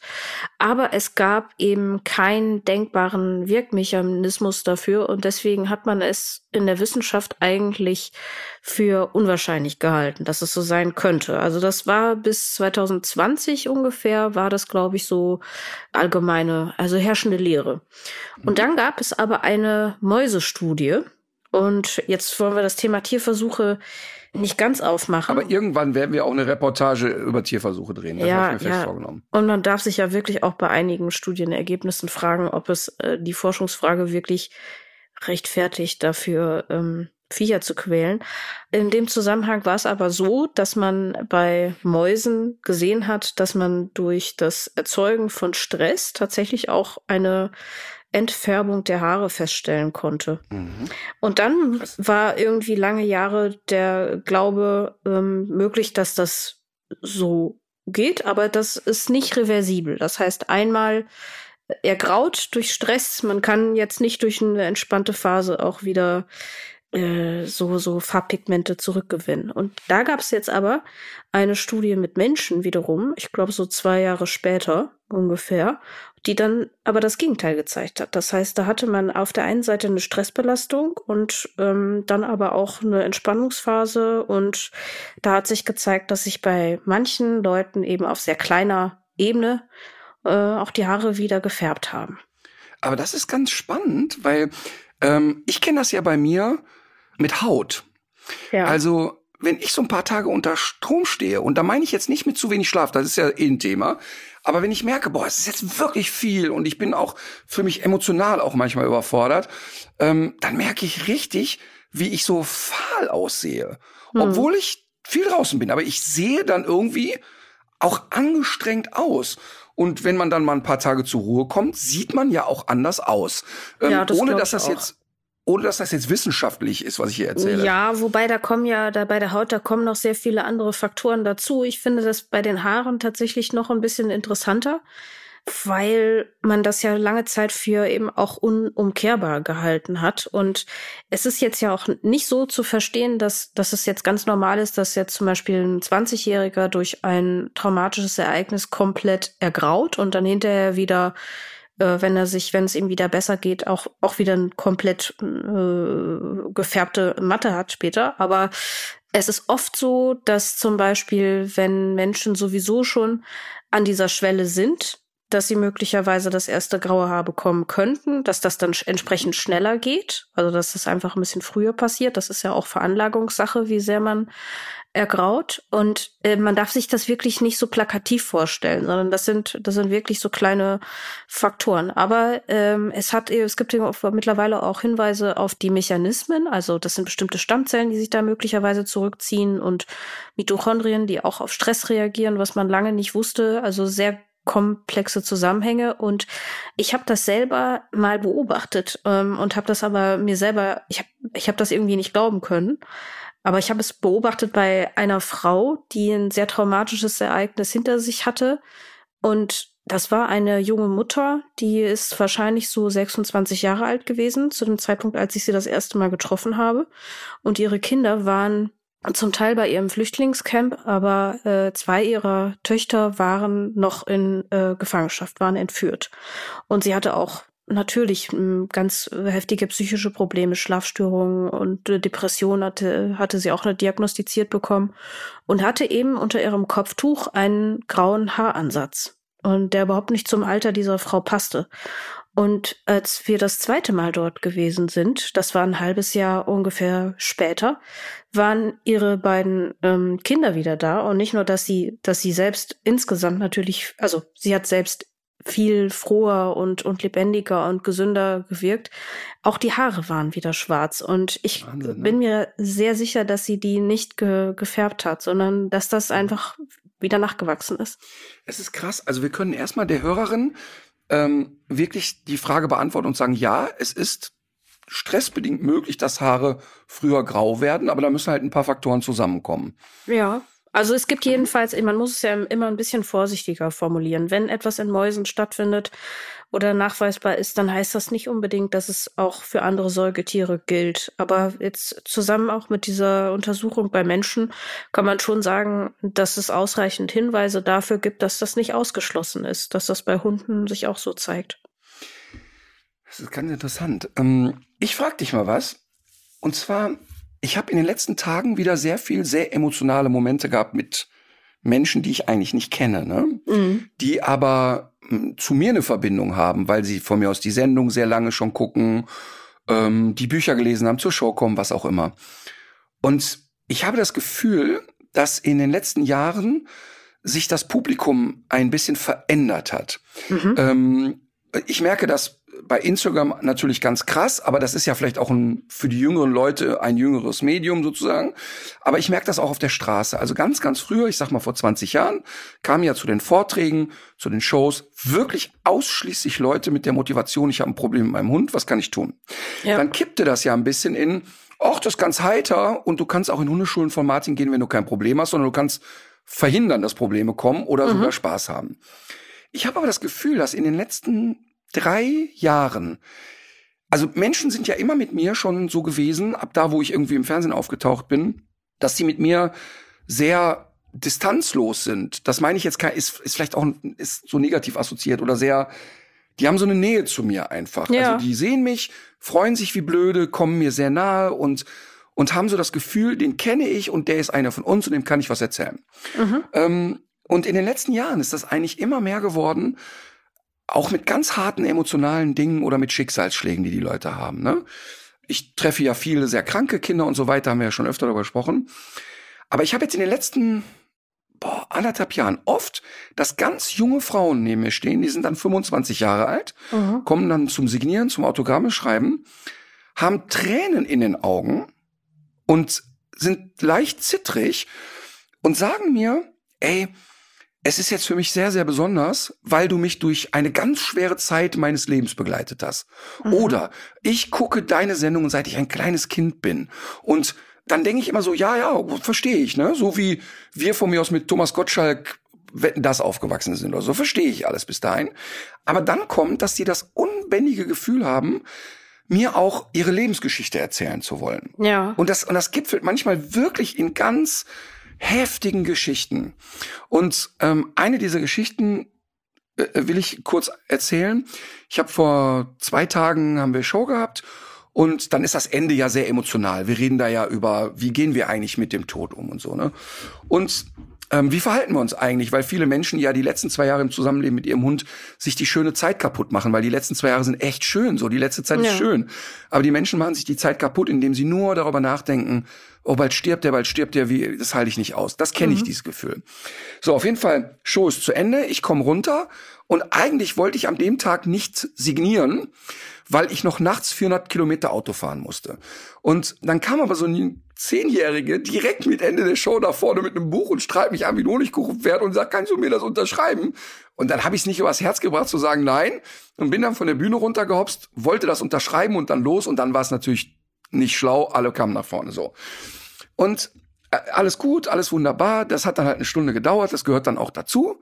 Ja. Aber dann kam eine Dame zu mir, die ich so vielleicht in meinem Alter schätze oder vielleicht auch fünf Jahre jünger und hat eine, eine Freundin dabei und steht vor mir und sagt, ich möchte mal Danke sagen für die Show, das war wirklich wunderbar und so ganz, ganz toll, auch sehr emotional. Aber ein, eine Sache ist natürlich total doof für mich. Ich werde gar nicht mehr erleben, wenn mein Hund alt wird. Mhm. Und dann habe ich so in diesem Wusel viele Leute um mich herum erst gar nicht so geschnallt und guck sie an und so fragend an. Und dann zeigt sie auf ihre Haare und sagt, das ist eine Perücke. Ähm, ich habe Krebs austherapiert und sterbe bald. Und das war Hui. ein, ein wirklich intensiver Moment. Und dann habe ich sofort gesagt, warte mal, warte mal, warte mal. Ich habe echt viel mit Menschen zu tun, die krank sind. Und ich hab, kann dir Geschichten nennen, ich will die Namen jetzt nicht nennen, aber ich habe einen jungen Mann, der ist jetzt 19. Den habe ich mit elf kennengelernt. Da hieß es, der ist austherapiert.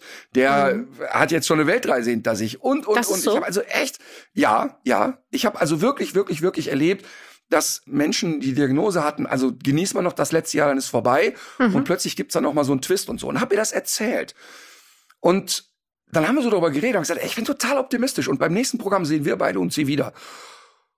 Und dann haben wir uns in den Arm genommen und das ist ja wirklich ein verrückter Moment, weil ich mhm. diesen Menschen ja gar nicht kenne, aber ich dann auch in dem Moment so keine Distanz spüre. Ich habe dann nicht das mhm. Gefühl, das wäre jetzt komisch, wenn wir uns in den Arm nehmen. Und dann stehen ja. wir da, nehmen uns kurz in den Arm. Das ist ja ein kurzer Moment. Und dann sagt sie Danke, geht weg mit ihrer Freundin. Und die beiden stehen dann, nehmen sich in den Arm und, äh, und weinen weiter. Dann ist die Show oder das ganze Szenario ist vorbei. Die beiden waren dann auch irgendwie weg. Und dann hatten wir noch vier Stunden Autofahren hinter uns oder vor uns. Und dann saß ich im Auto und habe zum Reinhard gesagt, weißt du was? Manchmal verfluche ich das. Ich verfluche das manchmal, dass Menschen das in mir sehen. Also in mir sehen, dem kannst du das erzählen. Hm. Da, du brauchst auch keine Hemmung zu haben. Das ist bei dem gut aufgehoben. Der kommt damit auch klar. Manchmal verfluche ich das so sehr, weil mich diese Geschichten ja nicht, die lassen mich ja nicht los. Also diese Begegnungen, die werde ich im Kopf haben, wenn ich 90 bin. Das ist völlig klar, weil hm. das ein sehr, sehr intensiver Moment war. Und auch ein sehr äh, tragischer Moment, aber irgendwie auch ein guter. Und dann hat der Reinhard gesagt, glaubst du echt, dass das verfluchenswert ist? Und dann habe ich gesagt, ja, ich verfluche das gerade total. Und dann hat er gesagt, na, aber schau mal, sieh das doch mal so. Für die Menschen da ist das so schön und so gut, dass sie das Gefühl haben, die könnten dir das erzählen und überleg mal, was das für die für ein Moment ist. Mhm. Ich sage, ja, sehe ich jetzt aber nicht so, weil ich so angezählt war. Ein Tag später haben wir wieder Show. Wir reden bei der Zugabe wieder über das Thema Abschied nehmen und eine Frau in der zweiten Reihe wirklich weint, als gäbe es kein Morgen. Ja. Und ich sehe das natürlich und diese Frau schickt mir danach bei Instagram eine rührende, lange Nachricht und bedankt sich für die Show und wie toll und aber auch wie intensiv es für sie war. Und dann kann ich Esel nicht anders und mache ihr eine Sprachnachricht und sag, ja, es tut mir auch total leid, ich habe dich da gesehen und ich habe gesehen, wie es dir auch ging bei der Geschichte. Aber aus den und den Gründen kann ich dir sagen, die Traurigkeit will irgendwann weniger. Und das und das bleibt, das kenne ich bei Mina.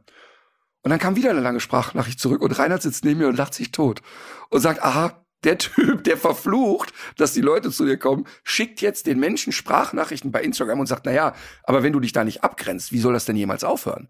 Hm. Und jetzt frage ich dich, ne? Na klar haben nicht die mehr, ich kriege jeden Tag wirklich mehrere hundert Nachrichten und ich kann nicht auf jede Nachricht antworten. Aber manchmal tue ich das ja dann. Und es geht aber dann so intensiv an mich ran. Mhm. Würdest du mir raten, du kennst mich auch ein bisschen, mhm das sein zu lassen und einfach diese Nachrichten nicht mehr zu sehen und einen Bogen drum zu machen? Nein, auf keinen Fall. Ich glaube auch, dass du wahrscheinlich aufpassen musst, dass, äh, dass du es nicht übertreibst, aber du hast ja, kannst den Leuten dadurch ja auch was geben. Und das können ja mhm. nicht viele Leute. Und in der, am Ende von dem Programm ist das ja auch äh, klar, dass eine gewisse Emotionalität stattfindet. Also die, die baust du ja auch auf. Klar.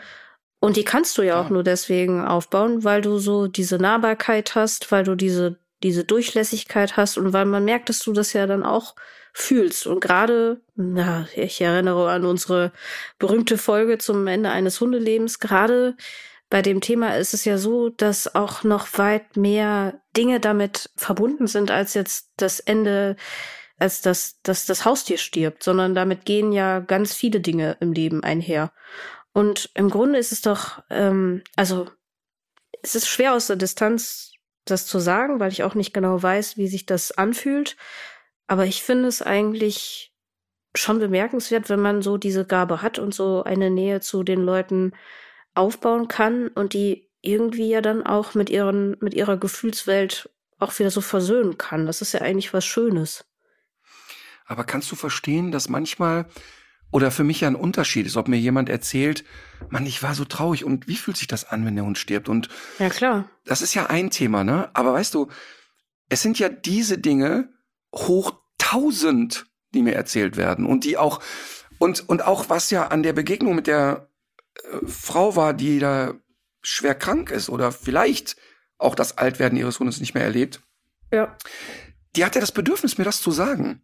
Sie muss ja nicht nach vorne kommen und mir das sagen. Ja. Und irgendwie glaubt die ja in dem Moment, das ist bei mir gut aufgehoben. Genau. Und das ist total gut aufgehoben bei mir. Ich habe dann wirklich das Gefühl, ich kann der für eine Sekunde helfen. Mhm. Da, da, vielleicht habe ich auch dummes Zeug geredet und die geht weg und denkt, was hat der für einen Stuss geredet? Aber trotzdem wird sie ja gespürt haben, der war so bei mir und auch, dass wir uns in den Arm genommen haben, war kein komischer Moment und du weißt, dass ich nicht gerne die ganze Welt in den Arm nehme. Nee, aber, nee, genau. aber das ist ein Moment, der sich dann auch richtig anfühlt. Aber manchmal habe ich Sorge, dass mich das langfristig überfordert. Mhm. Also ich finde, wenn du merkst, dass es nicht mehr an dich rankommt und dass irgendwie du es nur noch so abstreifen willst, dann muss man auf jeden Fall aufhören. Aber da muss man wahrscheinlich auch ein bisschen vorsichtiger sein, mit was für einem Gefühl man die Leute von der Show nach Hause lässt, sozusagen. Aber es bezieht sich, Katharina, das bezieht sich nicht auf die Show. Das bezieht sich nicht auf die Show. Ich habe das in allen Lebenslagen. Also ich habe diese Situation mit Menschen, die nie bei mir in einem Programm waren. Hm. Also kann ich mir gut also, vorstellen. Also ich glaube, das Schlimmste, was passieren kann, ist, dass man so eine Geschäftsmäßigkeit entwickelt Nein, nein, nein, nein, nein, Katharina, das ist es nicht. Genau das ist es nicht. Es entsteht eben nicht Geschäftsmäßigkeit. Ja, ja, das, das weiß ich ja. Nein, du verstehst mich gerade, okay. du verstehst mich gerade falsch. Okay.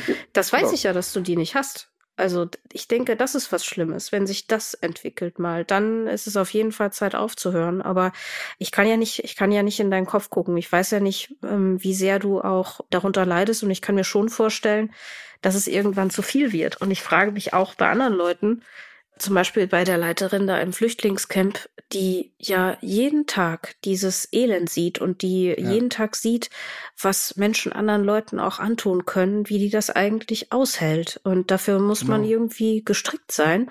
Und das ist man mhm. wahrscheinlich auch nicht jeden Tag gleich gut. Also ich, ich bewundere das und ich finde, es braucht, ich, es braucht solche Leute, Aber ob man es selber schaffen kann, äh, kann man auch nur selber wissen, glaube ich. Mhm. Ich, ich, oder sagen wir mal so, ich rede ja auch viel mit anderen Menschen, die in Situationen sind, die du gerade beschrieben hast, ne? Also die von mir aus, wie du sagst, ein Flüchtlingscamp leiten oder jetzt in meinem Fall, ich habe ja viele, viele Menschen kennengelernt, die Sterbebegleitung machen und die mhm. Familien auffangen, deren Kinder sterben. Also absolut Worst-Case-Szenario. Und eigentlich sagen die alle durch die Bank weg, boah, das ist wirklich heftig und ich krieg das auch nach 30 Jahren Arbeit nicht abgeschüttelt. Ja. Aber ich schaffe es, das wegzupacken und nach der Arbeit in eine gewisse Normalität zu gehen. Mhm. Das gelingt mir ja auch. Mhm. Aber ich habe so fünf, sechs Erlebnisse gehabt zu dem Thema, die mich immer wiederholen. Ja. Und es gibt, es gibt einen, einen jungen Davide, den ich ähm, in, der, in Tübingen in, der, in einer Krebsklinik kennengelernt habe. Und der Davide war so besonders für mich und diese Begegnung mit dem war so, so intensiv, dass wirklich, und das ist so krass, ne, dass ich wirklich keine Woche habe, seit ich den kennengelernt habe, wo ich nicht an den gedacht habe und wo ich gedacht habe, ey, ich bin fassungslos, was der Junge ausgehalten hat mhm. und, und fassungslos, was die Eltern da geschafft haben und so. Und mir tut das dann so leid, dass ich ernsthaft, wenn wir darüber reden, spüre ich jetzt wirklich so in mir, so körperliche Symptome. Also mein Herz klopft an, die Brust tut weh. Mhm. Das ist ganz krass. Und ich, und ich habe manchmal ein bisschen Sorge, dass das zu viel wird. Ich, ich kann ja jetzt nicht sagen, da spricht mich jemand auf sowas an und ich drauf einfach weiter. Das geht nee. ja einfach nicht. Und, und ich gehe ja auch bewusst in solche Einrichtungen und ich gehe auch bewusst auf Menschen zu und mhm. möchte ja den, und ich sehe ja auch ganz oft, das ist ja mein Erlebnis. Haben wir jemals hier darüber gesprochen, als ich das aller, allererste Mal bewusst ein sterbendes Kind getroffen habe?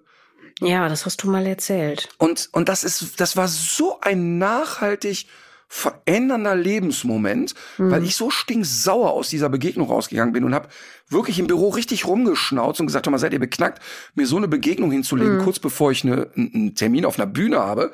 Und, und habe aber dann relativ schnell umgeschaltet und gesagt, nee, nee, nee, nee, nee, nee, nee, da darf man nicht kneifen. Weil ich hatte nach dieser Begegnung gesagt, ey, lass mich, ich spende einen Rollstuhl, aber ich kann sowas nicht nochmal. Und habe ja dann bewusst gesagt, nein, das möchte ich nicht. Aber ich, ich bleib da dran und ich werde diese Begegnung machen, weil mein, mein, was ja total überwiegt, ist ja dieses, boah krass, ich habe jetzt dafür sorgen können, dass dieser Mensch eine schöne Stunde hatte oder eine schöne mhm. halbe Stunde oder was auch immer. Und, ja. und ich konnte wirklich Fröhlichkeit für einen Moment erzeugen. Und das ist ja das, was total überwiegt. Ich habe aber Angst, dass dieses, wie sich das anfühlt und dieser, dieses starke Mitleid, was ich in mir spüre, ja. irgendwann zu wuchtig wird. Ja, das kann, das kann, das kann auch sein. Ich glaube, die Gefahr besteht schon. Und das hat uns ja zum Beispiel auch Markus Wipperfürth erzählt, dass er im ja. Ahrtal ja auch nicht nur Ansprechpartner war für äh, Hasse mal einen Bagger, sondern auch die ähm, heftigsten Geschichten gehört hat und die Leute auch den Eindruck hatten, das ist gut bei dem aufgehoben, wollten sich das von der Seele reden. Und irgendwann ja. hat er gemerkt, das wird aber jetzt ganz schön viel. Und auch, weil es ihm auch ans Gemüt gegangen ist, hat er sich mhm. ja dann auch Hilfe gesucht. Also dass man vielleicht auch äh, auf der anderen Seite so ein bisschen so eine Sensibilität dafür weckt, dass ja wahrscheinlich viele Leute solche Geschichten an dich herantragen, ist vielleicht auch nicht ganz falsch. Weil so wie mhm. du auch abends nach einer Show ja dann nicht nur ein Autogramm gibst, sondern mit ganz vielen Leuten redest, ähm, muss man sich ja darüber im Klaren sein, dass man, dass man nicht der Einzige ist. Ja, aber das finde ich zum Beispiel ist ein ganz schlimmes Gefühl und was ganz Schlimmes, was du jetzt gesagt hast, weil, weil das, das ist ja genau das. Ähm, es ist ja jetzt nicht so, dass ich ein Therapeut bin oder ein Pastor, wo jeden Tag 50 Leute kommen und eine Beichte ablegen. So ist es ja überhaupt nicht. Und vielleicht habe ich auch einen ganz falschen Eindruck jetzt erweckt und Vielleicht ist es auch gar nicht so extrem und vielleicht war die Begegnung vor zwei Tagen nur so intensiv. Du willst ja die Leute jetzt nicht davon ähm, abschrecken, nein, Dinge nein, zu erzählen. Nein, ja. nein. aber ich frage mich halt eben manchmal auch, was löst das aus? Warum ist das so? Und dass da eine 25-Jährige steht und sagt, ey, seit ich Fernseh gucken darf, sehe ich deine Sendungen und ich bin jetzt besonders aufgeregt und du hast mir in vielen äh, blöden Stunden hast du mir irgendwie geholfen, ohne dass du es wusstest. Das verstehe ich.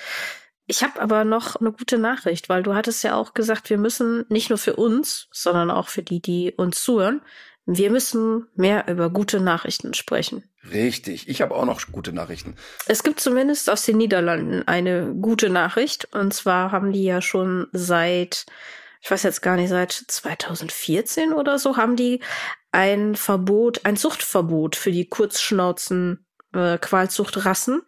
Und jetzt wird es doch tatsächlich ein Haltungsverbot geben. Und das heißt natürlich nicht, dass jeder freilaufende Mops dann äh, verhaftet wird und ins Gefängnis kommt, sondern die Tiere, die schon da sind, die sind eben da. Aber für die Zukunft gilt das, dass eben ab einem bestimmten Stichtag diese Rassen nicht mehr gehalten werden können.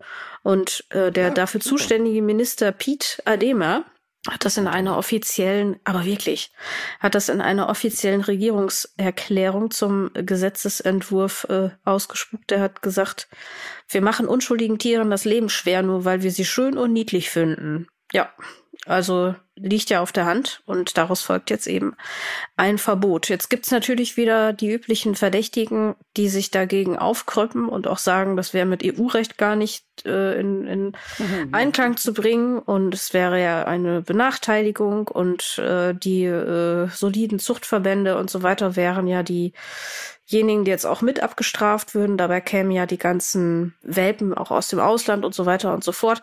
Aber ich finde, man sollte das äh, übel bei der Wurzel packen. Und ich glaube, dass dieses Haltungsverbot wirklich das einzige ist, was hilft. Weil zum Beispiel jetzt auch das Total. Zuchtverbot 2014 hat ja offensichtlich nicht genug gebracht. Ja, ich finde das mega. Vor allen ja. Dingen, ähm, ich, ich verstehe total, ne? Und das muss ich auch sagen. Ich verstehe total, dass Menschen sagen, Mann, ich finde aber den Mops als Typ, ne? Also so was in seinem Kopf passiert und, ja. und wie der so drauf ist als Rasse und so, finde ich so sensationell. Das verstehe ich wirklich. Also das kann ich echt nachvollziehen. Aber trotzdem muss man ja mal sagen, dass eben das alles nicht rechtfertigt, was die Tiere ertragen müssen. Ja. Und es gibt eine junge Frau, ich glaube, der Instagram-Account heißt Mobs-Aktivismus. Mobs-Aktivismus, ganz recht. Ja, sehr ich mag das, äh, engagiert und ambitioniert unterwegs. Genau, ich mag das wirklich gerne, weil die hat ja selber einen Mops und die erzählt ja auch, dass sie das alles überhaupt nicht verstanden hat, bevor sie sich den Hund gekauft hat. Also sie mhm. ist ja wirklich so, oh, ich fand das süß und toll und tralala und erst jetzt richtig versteht, worum es da geht und Aufklärungsarbeit leistet. Und sie leistet diese Aufklärungsarbeit, weil sie diese Rasse liebt und nicht, weil sie was gegen die Leute hat. Und das ist auch ganz wichtig, dass man nicht die Menschen stigmatisiert, die einen solchen Hund haben. Mhm. Nur man muss eben verhindern, dass Menschen die Augen verschließen und sagen, nö, da kaufe ich wieder ein. Und, mhm. dann, und dann röchelt der halt wieder zehn Jahre um sein Leben.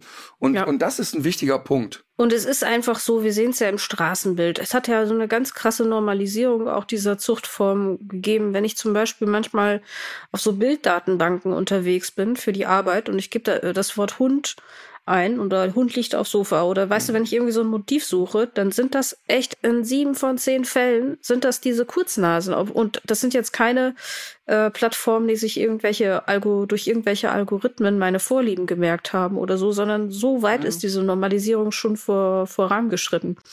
Und ich wollte dich auch noch mal fragen. Ich habe ähm, von einer Hörerin einen Hinweis bekommen auf so TikTok-Videos. Das sind aber in erster Linie französische Bulldoggen, die darauf zu sehen sind, die zum Beispiel so aufrecht auf dem Hintern sitzen ja. und so wippen. Und ja. für mich hat das den Anschein, dass die sich zum Beispiel versuchen zu schubbern oder vielleicht sogar so besser atmen können. Oder was, was kann man sich daraufhin reinmachen? Ja, das ist tatsächlich so. Das, aber schon seit Jahren gibt es diese ganz vielen Videos und Fotos, wo brachycephale Rassen äh, sitzen. Mhm. Oder auch ähm, so sich mit dem Rücken reiben. Oder mhm im Sitzen schlafend umkippen. Mhm. Und äh, das ist wirklich nicht witzig, denn die haben tatsächlich nur dort die Möglichkeit, halbwegs vernünftig zu atmen. Ja. Ähm, das heißt, sie suchen sich eine Position, in der sie besser atmen können. Und das ist echt nicht lustig. Das heißt, nicht jeder Hund, der mal aber die Emma hat auch schon in den schwierigsten, lustigsten Positionen gesessen und gedöst mhm. und keine Ahnung.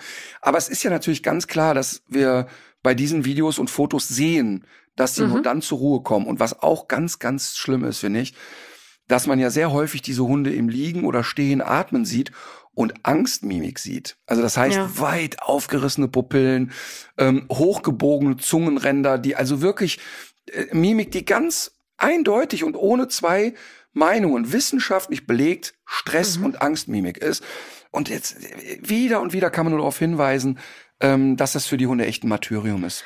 Und ich habe auch bei einigen äh, französischen Bulldoggen den Eindruck gehabt, dass die versuchen, sich zu jucken. Also die, ähm, die sind ja auch so nackenstarr irgendwie. Die sind ja so halsstarrig mhm. unterwegs. Also wenn ich mir jetzt vorstelle, Alma kann ja mit ihrer Schnauze jeden Punkt an ihrem Körper erreichen und tut es auch. Und, Ja, nicht jeden, ähm, ne? Also Mi- Mitte Schulterblatt wird dann auch schwer. Ja, das stimmt. Aber sie hat eine sehr lange Schnauze und kommt nahezu überall hin. Und die kann sich natürlich, kann die sich so am Hinterbein äh, lecken oder jucken oder was auch immer. Und wenn man sich aber so, ein, so eine französische Bulldogge anguckt, die ja auch immer so recht straff im Anzug sitzt äh, und so einen kurzen Hals hat, das ist doch so, dass die eigentlich mit der Schnauze gar nicht mehr so überall hinkommen, oder? Absolut. Also, und dann sind die ja natürlich dann häufig ähm, so kompakt, Genau, dass die sie kompakt. auch gar nicht in der Wirbelsäule sich so drehen Richtig. können. Also Genau. das heißt, selbst Die wenn sind so die eine starr, lange wie so ein Nase Rohr. Ja. Genau, selbst wenn die also eine lange Nase hätten, würde es sehr schwer sein. Also das heißt, die kommen an ganz viele Stellen des Körpers nicht ran.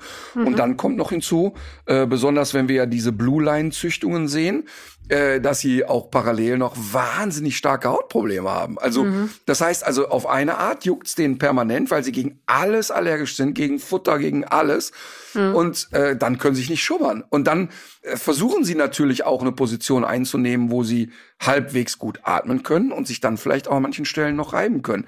Das ist, äh, also das ist wirklich, das ist ein Hamsterrad. Ja. Also ich finde, dass äh, Cem Özdemir sollte sich mal mit Herrn Adema unterhalten. Ich weiß jetzt natürlich nicht, was halt Herr Adema so für die Nutztiere in den Niederlanden tut, aber was er da jetzt gemacht hat, ist auf jeden Fall schon mal ein großer Schritt nach vorne.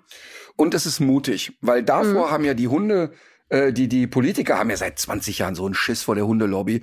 Was meinst du, was ich für Diskussionen geführt habe äh, zum Thema Hundeführerschein und wie viele Politiker mir off-Records gesagt haben, ey, packe ich nicht an das Thema. Sind mir Ja. zu viele, sind mir zu viele Wählerstimmen und so weiter. Also da, das ist schon auch mutig, dieser Move. Und ich glaube, dass da eher in zehn Jahren keiner mehr nachfragt und sagt, ja, ist ja selbsterklärend. Ähm, wir hätten ja tatsächlich auch Gesetze schon, die es zuließen. Du hast eine, du hast gesagt, gute Nachrichten und äh, kommst mit dem Haltungsverbot. Ich habe auch eine gute Nachricht für dich. Mhm. Ähm, wir sind jetzt quasi fertig mit unseren, äh, mit unserem Lakritzprodukt. Ach. Und ich, ich sag es echt nicht gerne. Und wahrscheinlich werden wir es auch rausschneiden. Ja, Der mit, die mit Abstand schönste Form, ne? Ja. Bei den Lakritzen ist Alma geworden. und wer hatte die Wirklich? Idee dafür? Das ist echt super, weil die natürlich auch durch dieses eine Fledermaus Natürlich, das Ohr. hat die einen so hohen Wiedererkennungswert. Super. Das ist wirklich großartig. Und Ja, cool. ähm, natürlich bekommt Alma äh, sozusagen in Ehren auch die, die, diesen Ehrenlakritz verliehen. Die wird er nicht essen, ist ja logisch. Aber Ja. du musst den wirklich irgendwo in einen Bilderrahmen oder so tun, weil, Ja, es, klar. weil es wirklich, wirklich, wenn man so alle Figuren nebeneinander sitzt, der Pudel ist wirklich großartig geworden, Äh, der Dackel sieht total lustig aus, auch so über, haben wir übertrieben, langgezogen. Ja. Aber Alma ist, ist, muss man leider sagen, auch wenn Emma dabei ist, die schönste. Lakritzform geworden. Das freut mich wirklich sehr. Ja, das ist echt süß geworden. so, äh, heute ähm, verzichten wir mal auf das Rasseporträt Ja, und ich habe aber eins fürs, fürs nächste Mal. So ist es nicht. Die freuen sind noch nicht das beim nächsten ausgegangen. Mal machen. Ja. freuen uns, wenn wir das nächste Mal ein Rasseporträt machen. Sollen wir mit Empfehlungen kommen? ja, bitte sehr. Ich habe ja, tatsächlich in den letzten Monaten sau wenig gelesen, ne? Also sau wenig bis gar nicht, würde ich mal so Ja. sagen. Ja. Ähm, also jetzt, äh, was ich ja immer lese, sind ja, also ich stöber natürlich immer durch Klassiker. alle Fackeln im Sturm, Auf der Suche nach der verlorenen Zeit. die Buddenbrocks. ne? Hm? das, das ist auch immer lustig, wenn so Klassiker, die einfach Generationen von Schülern zu Tode gelangweilt, gelangweilt hat, dann so glorifiziert werden, ne?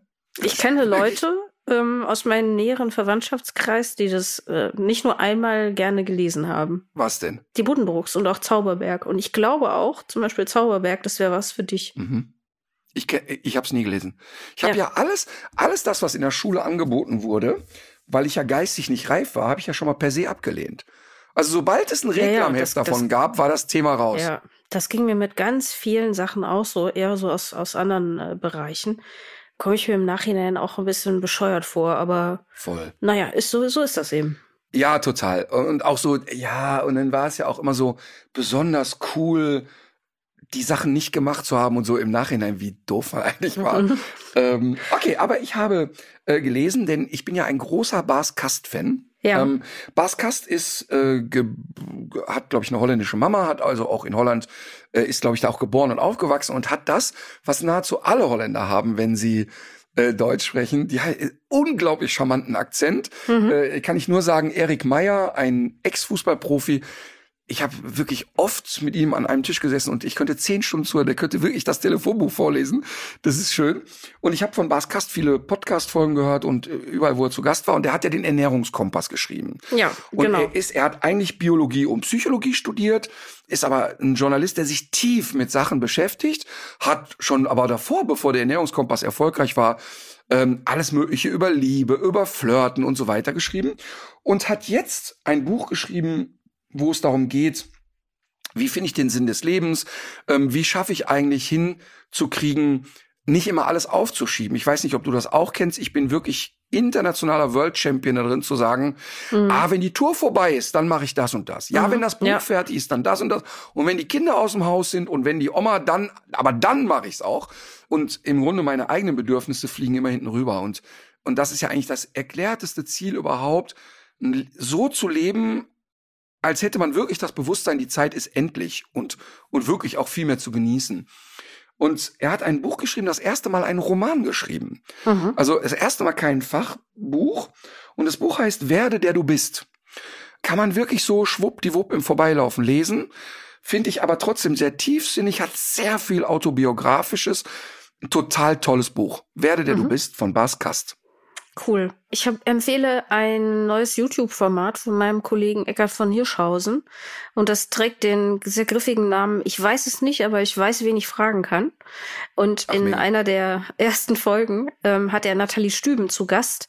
Die ist selbst Journalistin und hat ein Buch geschrieben über ihre Alkoholsucht und reist auch so über die Lande als Aktivistin. Jetzt, wo ich so drüber spreche, habe ich so ein bisschen die Sorge, dass ich es schon mal empfohlen habe. Aber dann ähm, Nee. wiederholt sich das jetzt hier an dieser Stelle eben. Dann ist es auch so, ja. Ja, ähm, also sie spricht einerseits äh, über ihre persönliche Geschichte und hat aber auch natürlich über die Jahre sehr viel Fachwissen angehäuft und kennt sich auch mit der Studienlage aus und so weiter und war jetzt zum Thema Dry January in diesem Format zu Gast. Heute ist ja der 30. Januar. Und Lass mir nochmal ähm, den Namen. Nathalie Stüben. Bei mir klingelt gerade sowas. Ich glaube, ich war mal. Ja, Zusammen in ich einer kenne sie. Talkshow mit ihr. Ja, ich war mit ihr zusammen in einer Talkshow. Eine ganz, ganz tolle Frau, die auch so eine Checkliste dann da verbreitet hat. Woran erkenne ich, dass ich alkoholsuchtgefährdet bin oder längst alkoholsüchtig bin? Mhm. Und dann sind da irgendwie zehn Fragen. Und wenn du viermal Ja sagst, hast du schon echt eine schwere Disposition. Und zu der Zeit saß sie da. Und als sie das erzählt, ich wurde immer kleiner in meinem Stuhl im Kopf. Mhm. Und weißt du, so Fragen wie, haben Sie schon mal Alkohol getrunken, um Ihre Stimmung zu verbessern? Also ging es Ihnen nicht gut oder wollten Sie sich in eine Stimmung versetzen? Oder wie regelmäßig und so weiter. Ey, ich wurde immer kleiner in dem Stuhl und habe gesagt, ey, fuck, da sind ein paar Sachen, die kann ich aber ganz entspannt mit Ja beantworten. Und habe dann auch tatsächlich äh, mal ge gemacht, was passiert eigentlich, wenn ich sechs Monate gar keinen Alkohol trinke? Ja. war dann relativ einfach, weil ich ja, ja kein großer Konsument bin. Aber ich hatte so Lebensphasen, wo ich das sehr regelmäßig gemacht habe. Weißt du, allein die Tatsache nach der Tour, nach jeder Show, ein ritualisiertes Bierchen mit allen. Mhm. Das ist schon, muss man schon hinterfragen. Super Frau, gute Erzählerin. Höre ich mir sofort an, die Folge.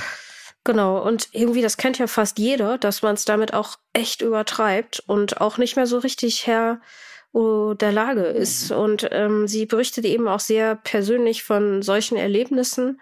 Also wie gesagt, ich finde diese Mischung aus einerseits dieser persönlichen Geschichte und gleichzeitig aber auch diesem Fachwissen, was sie mitbringt, die ist jetzt kürzlich auch bei Hart aber fair gewesen. War doch eine gute Sendung, fand ich. Und äh, da äh, hat sie, ja, ist immer sehr eindrücklich, wenn sie auftritt und spricht. Aber ich finde auch wirklich, dass dieses Format gut ist, weil ähm, finde diese Haltung, ich weiß es nicht, aber ich weiß, wen ich fragen kann, die finde ich auch ganz gut. Total. Und das ist ja genau das Absurde in der Schule, dass du niemand fragen darfst während der Arbeit. Ja, genau. Aber das ist ein anderes Thema. Dann äh, Aber da ist man ja eigentlich- Ja. Aber da ist man ja eigentlich, ne, so bei ähm, persönliche äh, Geschichte und so. Sag mal, kriegst du das mit, mit dem neuen Moderator von Hart aber fair? Ja. Äh, Ich verstehe es nicht. Also ich, äh, ich ich finde, wenn man sich gar jetzt nicht. Nee, wenn man sich jetzt vorstellt, das wäre eine Moderatorin und die wäre jetzt. Kannst du es mit zwei mit Sätzen, kannst du es mit zwei Sätzen für die Hörer mal einmal kurz erklären? Genau, also der, der neue ähm, Moderator von ähm, Hart aber fair, nach langer, langer Zeit wurde ja Frank Plasberg äh, abgelöst, ist Luis Klamroth. Kennt vielleicht einige von anderen Formaten, hat den äh, Jungen gespielt Toller in typ. Das äh, Wunder von Bern und ist aber auch eben Journalist, hatte schon einige Formate ähm, und hat jetzt eben diese Sendung übernommen und ich finde, dass er das gut macht und dass das irgendwie auch jetzt so Zeit. Bitte? Total gut ist der. Ja, der hat ja auch schon, auch. als Wahlen waren, hat der doch auch Kanzlerduelle oder Interviews gemacht. Mhm. Mega Typ ist das. Also ja. voll sau, also ist ein sauguter Journalist, ist ein Typ, der gut vor der Kamera ist, der eloquent ist, der klar ist. Ich finde den mega. Ich habe den, ich hab den vor drei, vier Jahren, ist mir das erste Mal aufgefallen. Sauguter Typ, finde ich. Ich fand auch. Und ich meine, diese Sendung ist natürlich auf den Frank Plasberg zugeschnitten und ist sehr stark formatiert. Da muss man sich erstmal reinfinden. Aber ich finde, er hat das dafür echt richtig gut gemacht. Ja. Und ich habe auch diese, diese Alkoholsendung zum Beispiel gerne gesehen. Aber er ist eben zusammen mit Luisa Neubauer. Und ähm, jetzt wird daraus ein Skandal gemacht, dass er, er habe das vor Vertragsunterzeichnung verschwiegen. Und ich frage mich wirklich, warum man denn so etwas öffentlich erklären muss, weil er war jetzt nicht mit der Bundesgesundheitsministerin oder so zusammen und oder, ich genau weiß nicht, ich verstehe es nicht. Und ich hoffe wirklich, dass man sich an der Stelle auch nicht so sehr von dieser ja, von dieser, von dieser Aufregungsgeilheit, die sich dann auch manchmal entwickelt, sich zu sehr treiben lässt und das Ganze nochmal ganz nüchtern betrachtet, inwiefern es denn dadurch zu äh, Konflikten kommen soll. Und mal ganz, und mal ganz ehrlich, ne? Jetzt mal wirklich ganz, ganz ehrlich. Es ist doch so, dass jetzt da so die Welle losgeht von, ja, dann ist er da mit so einer äh, äh, radikalen Frau zusammen und jetzt äh, kann der doch gar nicht mehr journalistisch neutral auftreten und so weiter. Ne? Mal ganz ehrlich, dass äh, jemand wie Jan Hofer äh, Markus Söder-Fan ist, äh, äh, mhm. impliziert Erklärt doch nicht, Markus dass der Söder Fan? Ach so, nee, das weißt du nicht. Das ist nur so ein, so ein Beispiel.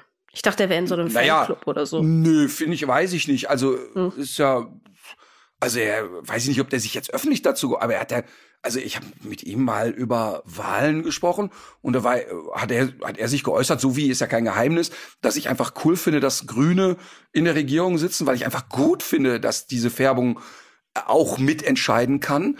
Ähm, ich bin kein Mitglied bei den Grünen, aber ich finde erstmal gut, dass wir in aktuellen Zeiten Menschen mit so einem Blickwinkel auch auf mhm. Klimathemen drauf gucken lassen. Ähm, und egal, ob die da jetzt alles richtig oder falsch machen. Und so habe ich mit ihm geredet und er ist, hat da wirklich gesagt, da muss jemand wie Söder mal auf den Tisch schauen und Kanzler werden.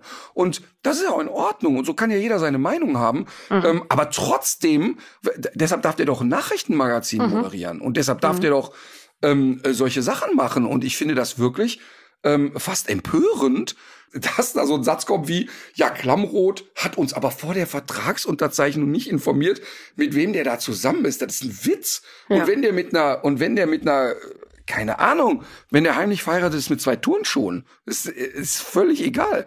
Also, weil sie keine, also wenn sie, also wenn sie ein hohes politisches Amt hätte, dann würde ich auch darüber nachdenken, dass man das einmal thematisieren muss, finde mhm, ich. Mhm. Aber ich finde jetzt, dass eine junge Frau sich engagiert, mhm. ne, das äh, sollte wohl kein K.O.-Kriterium sein. Nee, völlig verrückt. So. Das war das Wort ähm, zum Dienstag in ja. dieser Angelegenheit. Ähm, mhm. Was hast du dir für ein Musikstück ausgesucht? Dazu, dazu passt ein bisschen das Lied, was ich mir gewünscht habe oder wünsche. Äh, es ist nochmal Charlotte Cardin, die wir auch mhm. letztes Mal hatten. Und dieses Lied heißt Dirty Dirty. Okay, das klingt sehr vielversprechend. Vielen Dank dafür. Ähm, ich habe, bin vorgestern bin ich in eine TikTok-Schleife geraten. Das war so ein richtiges Kaninchenloch, aus dem ich nicht wieder zu, zurückgefunden habe und habe immer mehr Miley Cyrus Videos gesehen. Und dann habe ich aber auch eins äh, angespült bekommen, wo sie mit ihrer Patentante die Dolly Parton ist, äh, einen gemeinsamen mhm. Auftritt hat. Und sie singen zusammen, Dolly Parton wohlgemerkt 77 Jahre alt, das Lied Wrecking Ball. Das war, glaube ich, bei irgendeiner Silvesterveranstaltung eine Live-Version. Vielleicht gibt's auch eine Studio-Version davon, das wäre mir fast egal. Ich hoffe, es findet sich. Und auch da, ne, immer wieder. Und ich finde das so schön. Und ich, und weißt du, ich, ich freue mich dann über mich selber manchmal, dass mir mehr und mehr, je älter ich werde, ne, je mehr gelingt mir, meine oberflächlichen Vorurteilsschubladen zu schließen. Hm. Das ist, das ist wirklich eine schöne Entwicklungsphase, in der ich gerade bin. Das ist noch lange nicht am Ende. Aber weißt du, wenn du so, so wie ich jetzt, ich werde jetzt 53, ich bin im Ruhrpott sozialisiert. Und da ist man schnell dabei gewesen.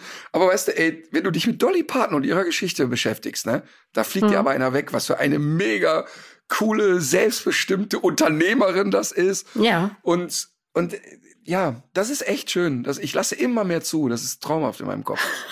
Das ist immer mehr Platz. Ernsthaft, ich wirklich, ich meine es wirklich ernst. Ich, ich Ja. genieße das wirklich. Ich merke wirklich, dass Ja, und ich, wir sind live dabei. Ach du, ich bin, kann, kann da nicht einmal in deinem Leben irgendwas kommen, so, brav, Martin, richtig. Nein, ich merke das wirklich, weil, gu- guck mal, es ist ja jetzt so, ich bin ja nicht aufgewachsen in einem totalen starren System und ich bin auch erst, ich bin ja nie jemand gewesen, der militant in eine oder andere Richtung gedacht Ja, hat. Ich Ja. war- war ja immer ein Mensch, auch als Kind schon, der sehr offen durch die Welt gelaufen ist, ja logisch. Aber Ja. ich merke, dass mit dem Älterwerden ich mich mehr und mehr hinterfrage und mehr Sachen durch meinen Mhm. Kopf äh, äh, gefiltert werden und so. Und das ist ein sauschönes Gefühl gerade. Ja, und umso mehr komme ich in Diskussionen gerne auch mit Leuten in meinem Mhm. Alter, gerade mit Männern in meinem Alter. Und es ist schön, denen zu sagen, Hoffentlich, nee, nee. ist, hoffentlich ist das kein U, ne? Dass das keine Entwicklung ist, die dann, dass du so oben auf dem U bist, weißt du? Ja, aber wenn ich oben auf dem U bin, ich habe genug Freunde um mich herum, denen ich dauernd sage, pass mal auf, gerade, und das meine ich wirklich so, ne, gerade was Öffentlichkeit anbelangt, also wenn ihr das Gefühl habt, dass ich nur noch einfach laber um des Laberwillens und eigentlich nichts mehr verändern will und nur noch da sein will oder so, ne, ihr könnt ihr das dann bitte sagen und auch mich da entsorgen im Zweifel. Und, Bei mir musst ähm, du keine Sorge haben, das weißt du ja. Das ist sowas. Mal, die ich warte ich ja nur nicht. darauf, dass die, ich dir sowas mal, sagen die habe ich auch nicht. Die habe ich gar nicht. Und die habe ich auch in meinem engsten Umfeld nicht. Da würde ich mir eher mal wünschen, dass ein bisschen weniger kritisch mit mir umgegangen wird. So, jetzt haben wir, jetzt habe ich mich selber genug gelobt. Was ist denn dein Lied? Habe ich doch gerade erzählt. Ach so, ja, siehst du, Ja. aber ich höre, weiß ich, ich höre Frauen grundlegend nicht zu. Genau, da sieht man's mal. Ja, nee, ist doch schön. Dann, Oh Mann, ey. Wenn man selber karikiert, was man gerade erzählt hat. Wundervoll. hm, ich kann dir jetzt höchstens fragen, was denn nochmal dein Lied war, aber ach, das lassen wir jetzt. Oh Mann. Übrigens, ich möchte selber nicht am Dschungelcamp teilnehmen. Ja, das, das sagst du jetzt, ne? Ja, pff, nee, ich, nein, ich. Achso, übrigens. ist das auch. Ich, vielleicht schneiden wir es auch raus, aber es ist eh schon auf Band. Wir haben, ich hatte in Krefeld, war das in Krefeld? Nee, war gar nicht. In Düren war das. Düren Show. Wir haben da irgendwie, ich habe im Publikum gequatscht und irgendwie strahlt mich plötzlich das Team vom Dürener Tierheim ein, das ich eingeladen hatte. Und sagst so, oh toll, das Dürener Tierheim ist da, mega. Und die Leute klatschen. Und ich sag, warte mal eben, im Tierschutz ist das so wie mit den Krankenschwestern und Pflegern in der Pandemie. Vom Balkon runterklatschen hilft denen wahnsinnig wenig. Die Genau. brauchen mehr Knete. Sollen wir, komm, lass uns hier eine Spendenaktion machen. Äh, in der Pause steht, war also nicht geplant, in der Pause stellen wir einen Karton hin bei mir an den Bücherstand, schmeißt da Knete rein und äh, ich werde den Betrag verdoppeln. Yay, alles super, waren 2000 Leute in der Halle und wir hatten 3600 Euro gespendet, also hab, kamen zusammen, was ich einen sauschönen Betrag finde. Und ja, hab dann, wurde dann gezählt und dann kam der Betrag irgendwie, wurde dann genannt und dann sage ich, ja, dann gebe ich halt 3600 dazu. Und dann bricht ein Mann, war so gerade richtig ruhig, in Tränen aus vor Lachen, lacht so richtig und sagt, ah, das wird teuer für dich und lacht sich so richtig, aber auf eine nette, aber so leicht Ja. Art zu Tode. Und weil so eine fröhliche Gaggerstimmung war, sag ich, hör mal, weißt du was, ich stink vor Geld. Und die ganze Bude lacht sich kaputt. Und das war auch so, da habe ich hinterher mit dem Alex drüber geredet und der Alex sagt, hör mal, was war denn da jetzt mit dir los? Hast du keinen Schiss gehabt, dass das jetzt irgendwie plötzlich so ins Negative kippt? Und hatte ich gar nicht, weil die Leute natürlich gesehen haben, dass wir in so einer frotzeligen Gagger-Laune sind. Ja. Und das war auch irgendwie schön. Da, da ist der, irgendwie der Filter wurde da nicht angeschmissen. Das klingt sehr gut. Ist ja dann auch cool, wenn noch irgendwie, irgendwie sowas passiert, wenn was du nicht, Ja. was auch du nicht planst, ne? Nein, überhaupt nicht. Passiert ja oft genug. So, jetzt, haben- boah, jetzt haben wir heute aber echt sehr lang geredet, ne? Ja, ich mache mir jetzt ähm, die Flasche Vic Medi Night auf und hau mir da ein paar Eiswürfel rein. Und dann, sag ich mal so, Feierabend. Guckst aber dabei nochmal das äh, Video von Eckhard von Hirschhausen und seiner Gästin zum Thema Alkoholismus. Das, das äh, Dry January ist ja jetzt vorbei, also fast. okay, auf Wieder, oh, tschüss. Mann. So, tschüss, gute Besserung. Legt euch wieder hin. Legt euch wieder hin.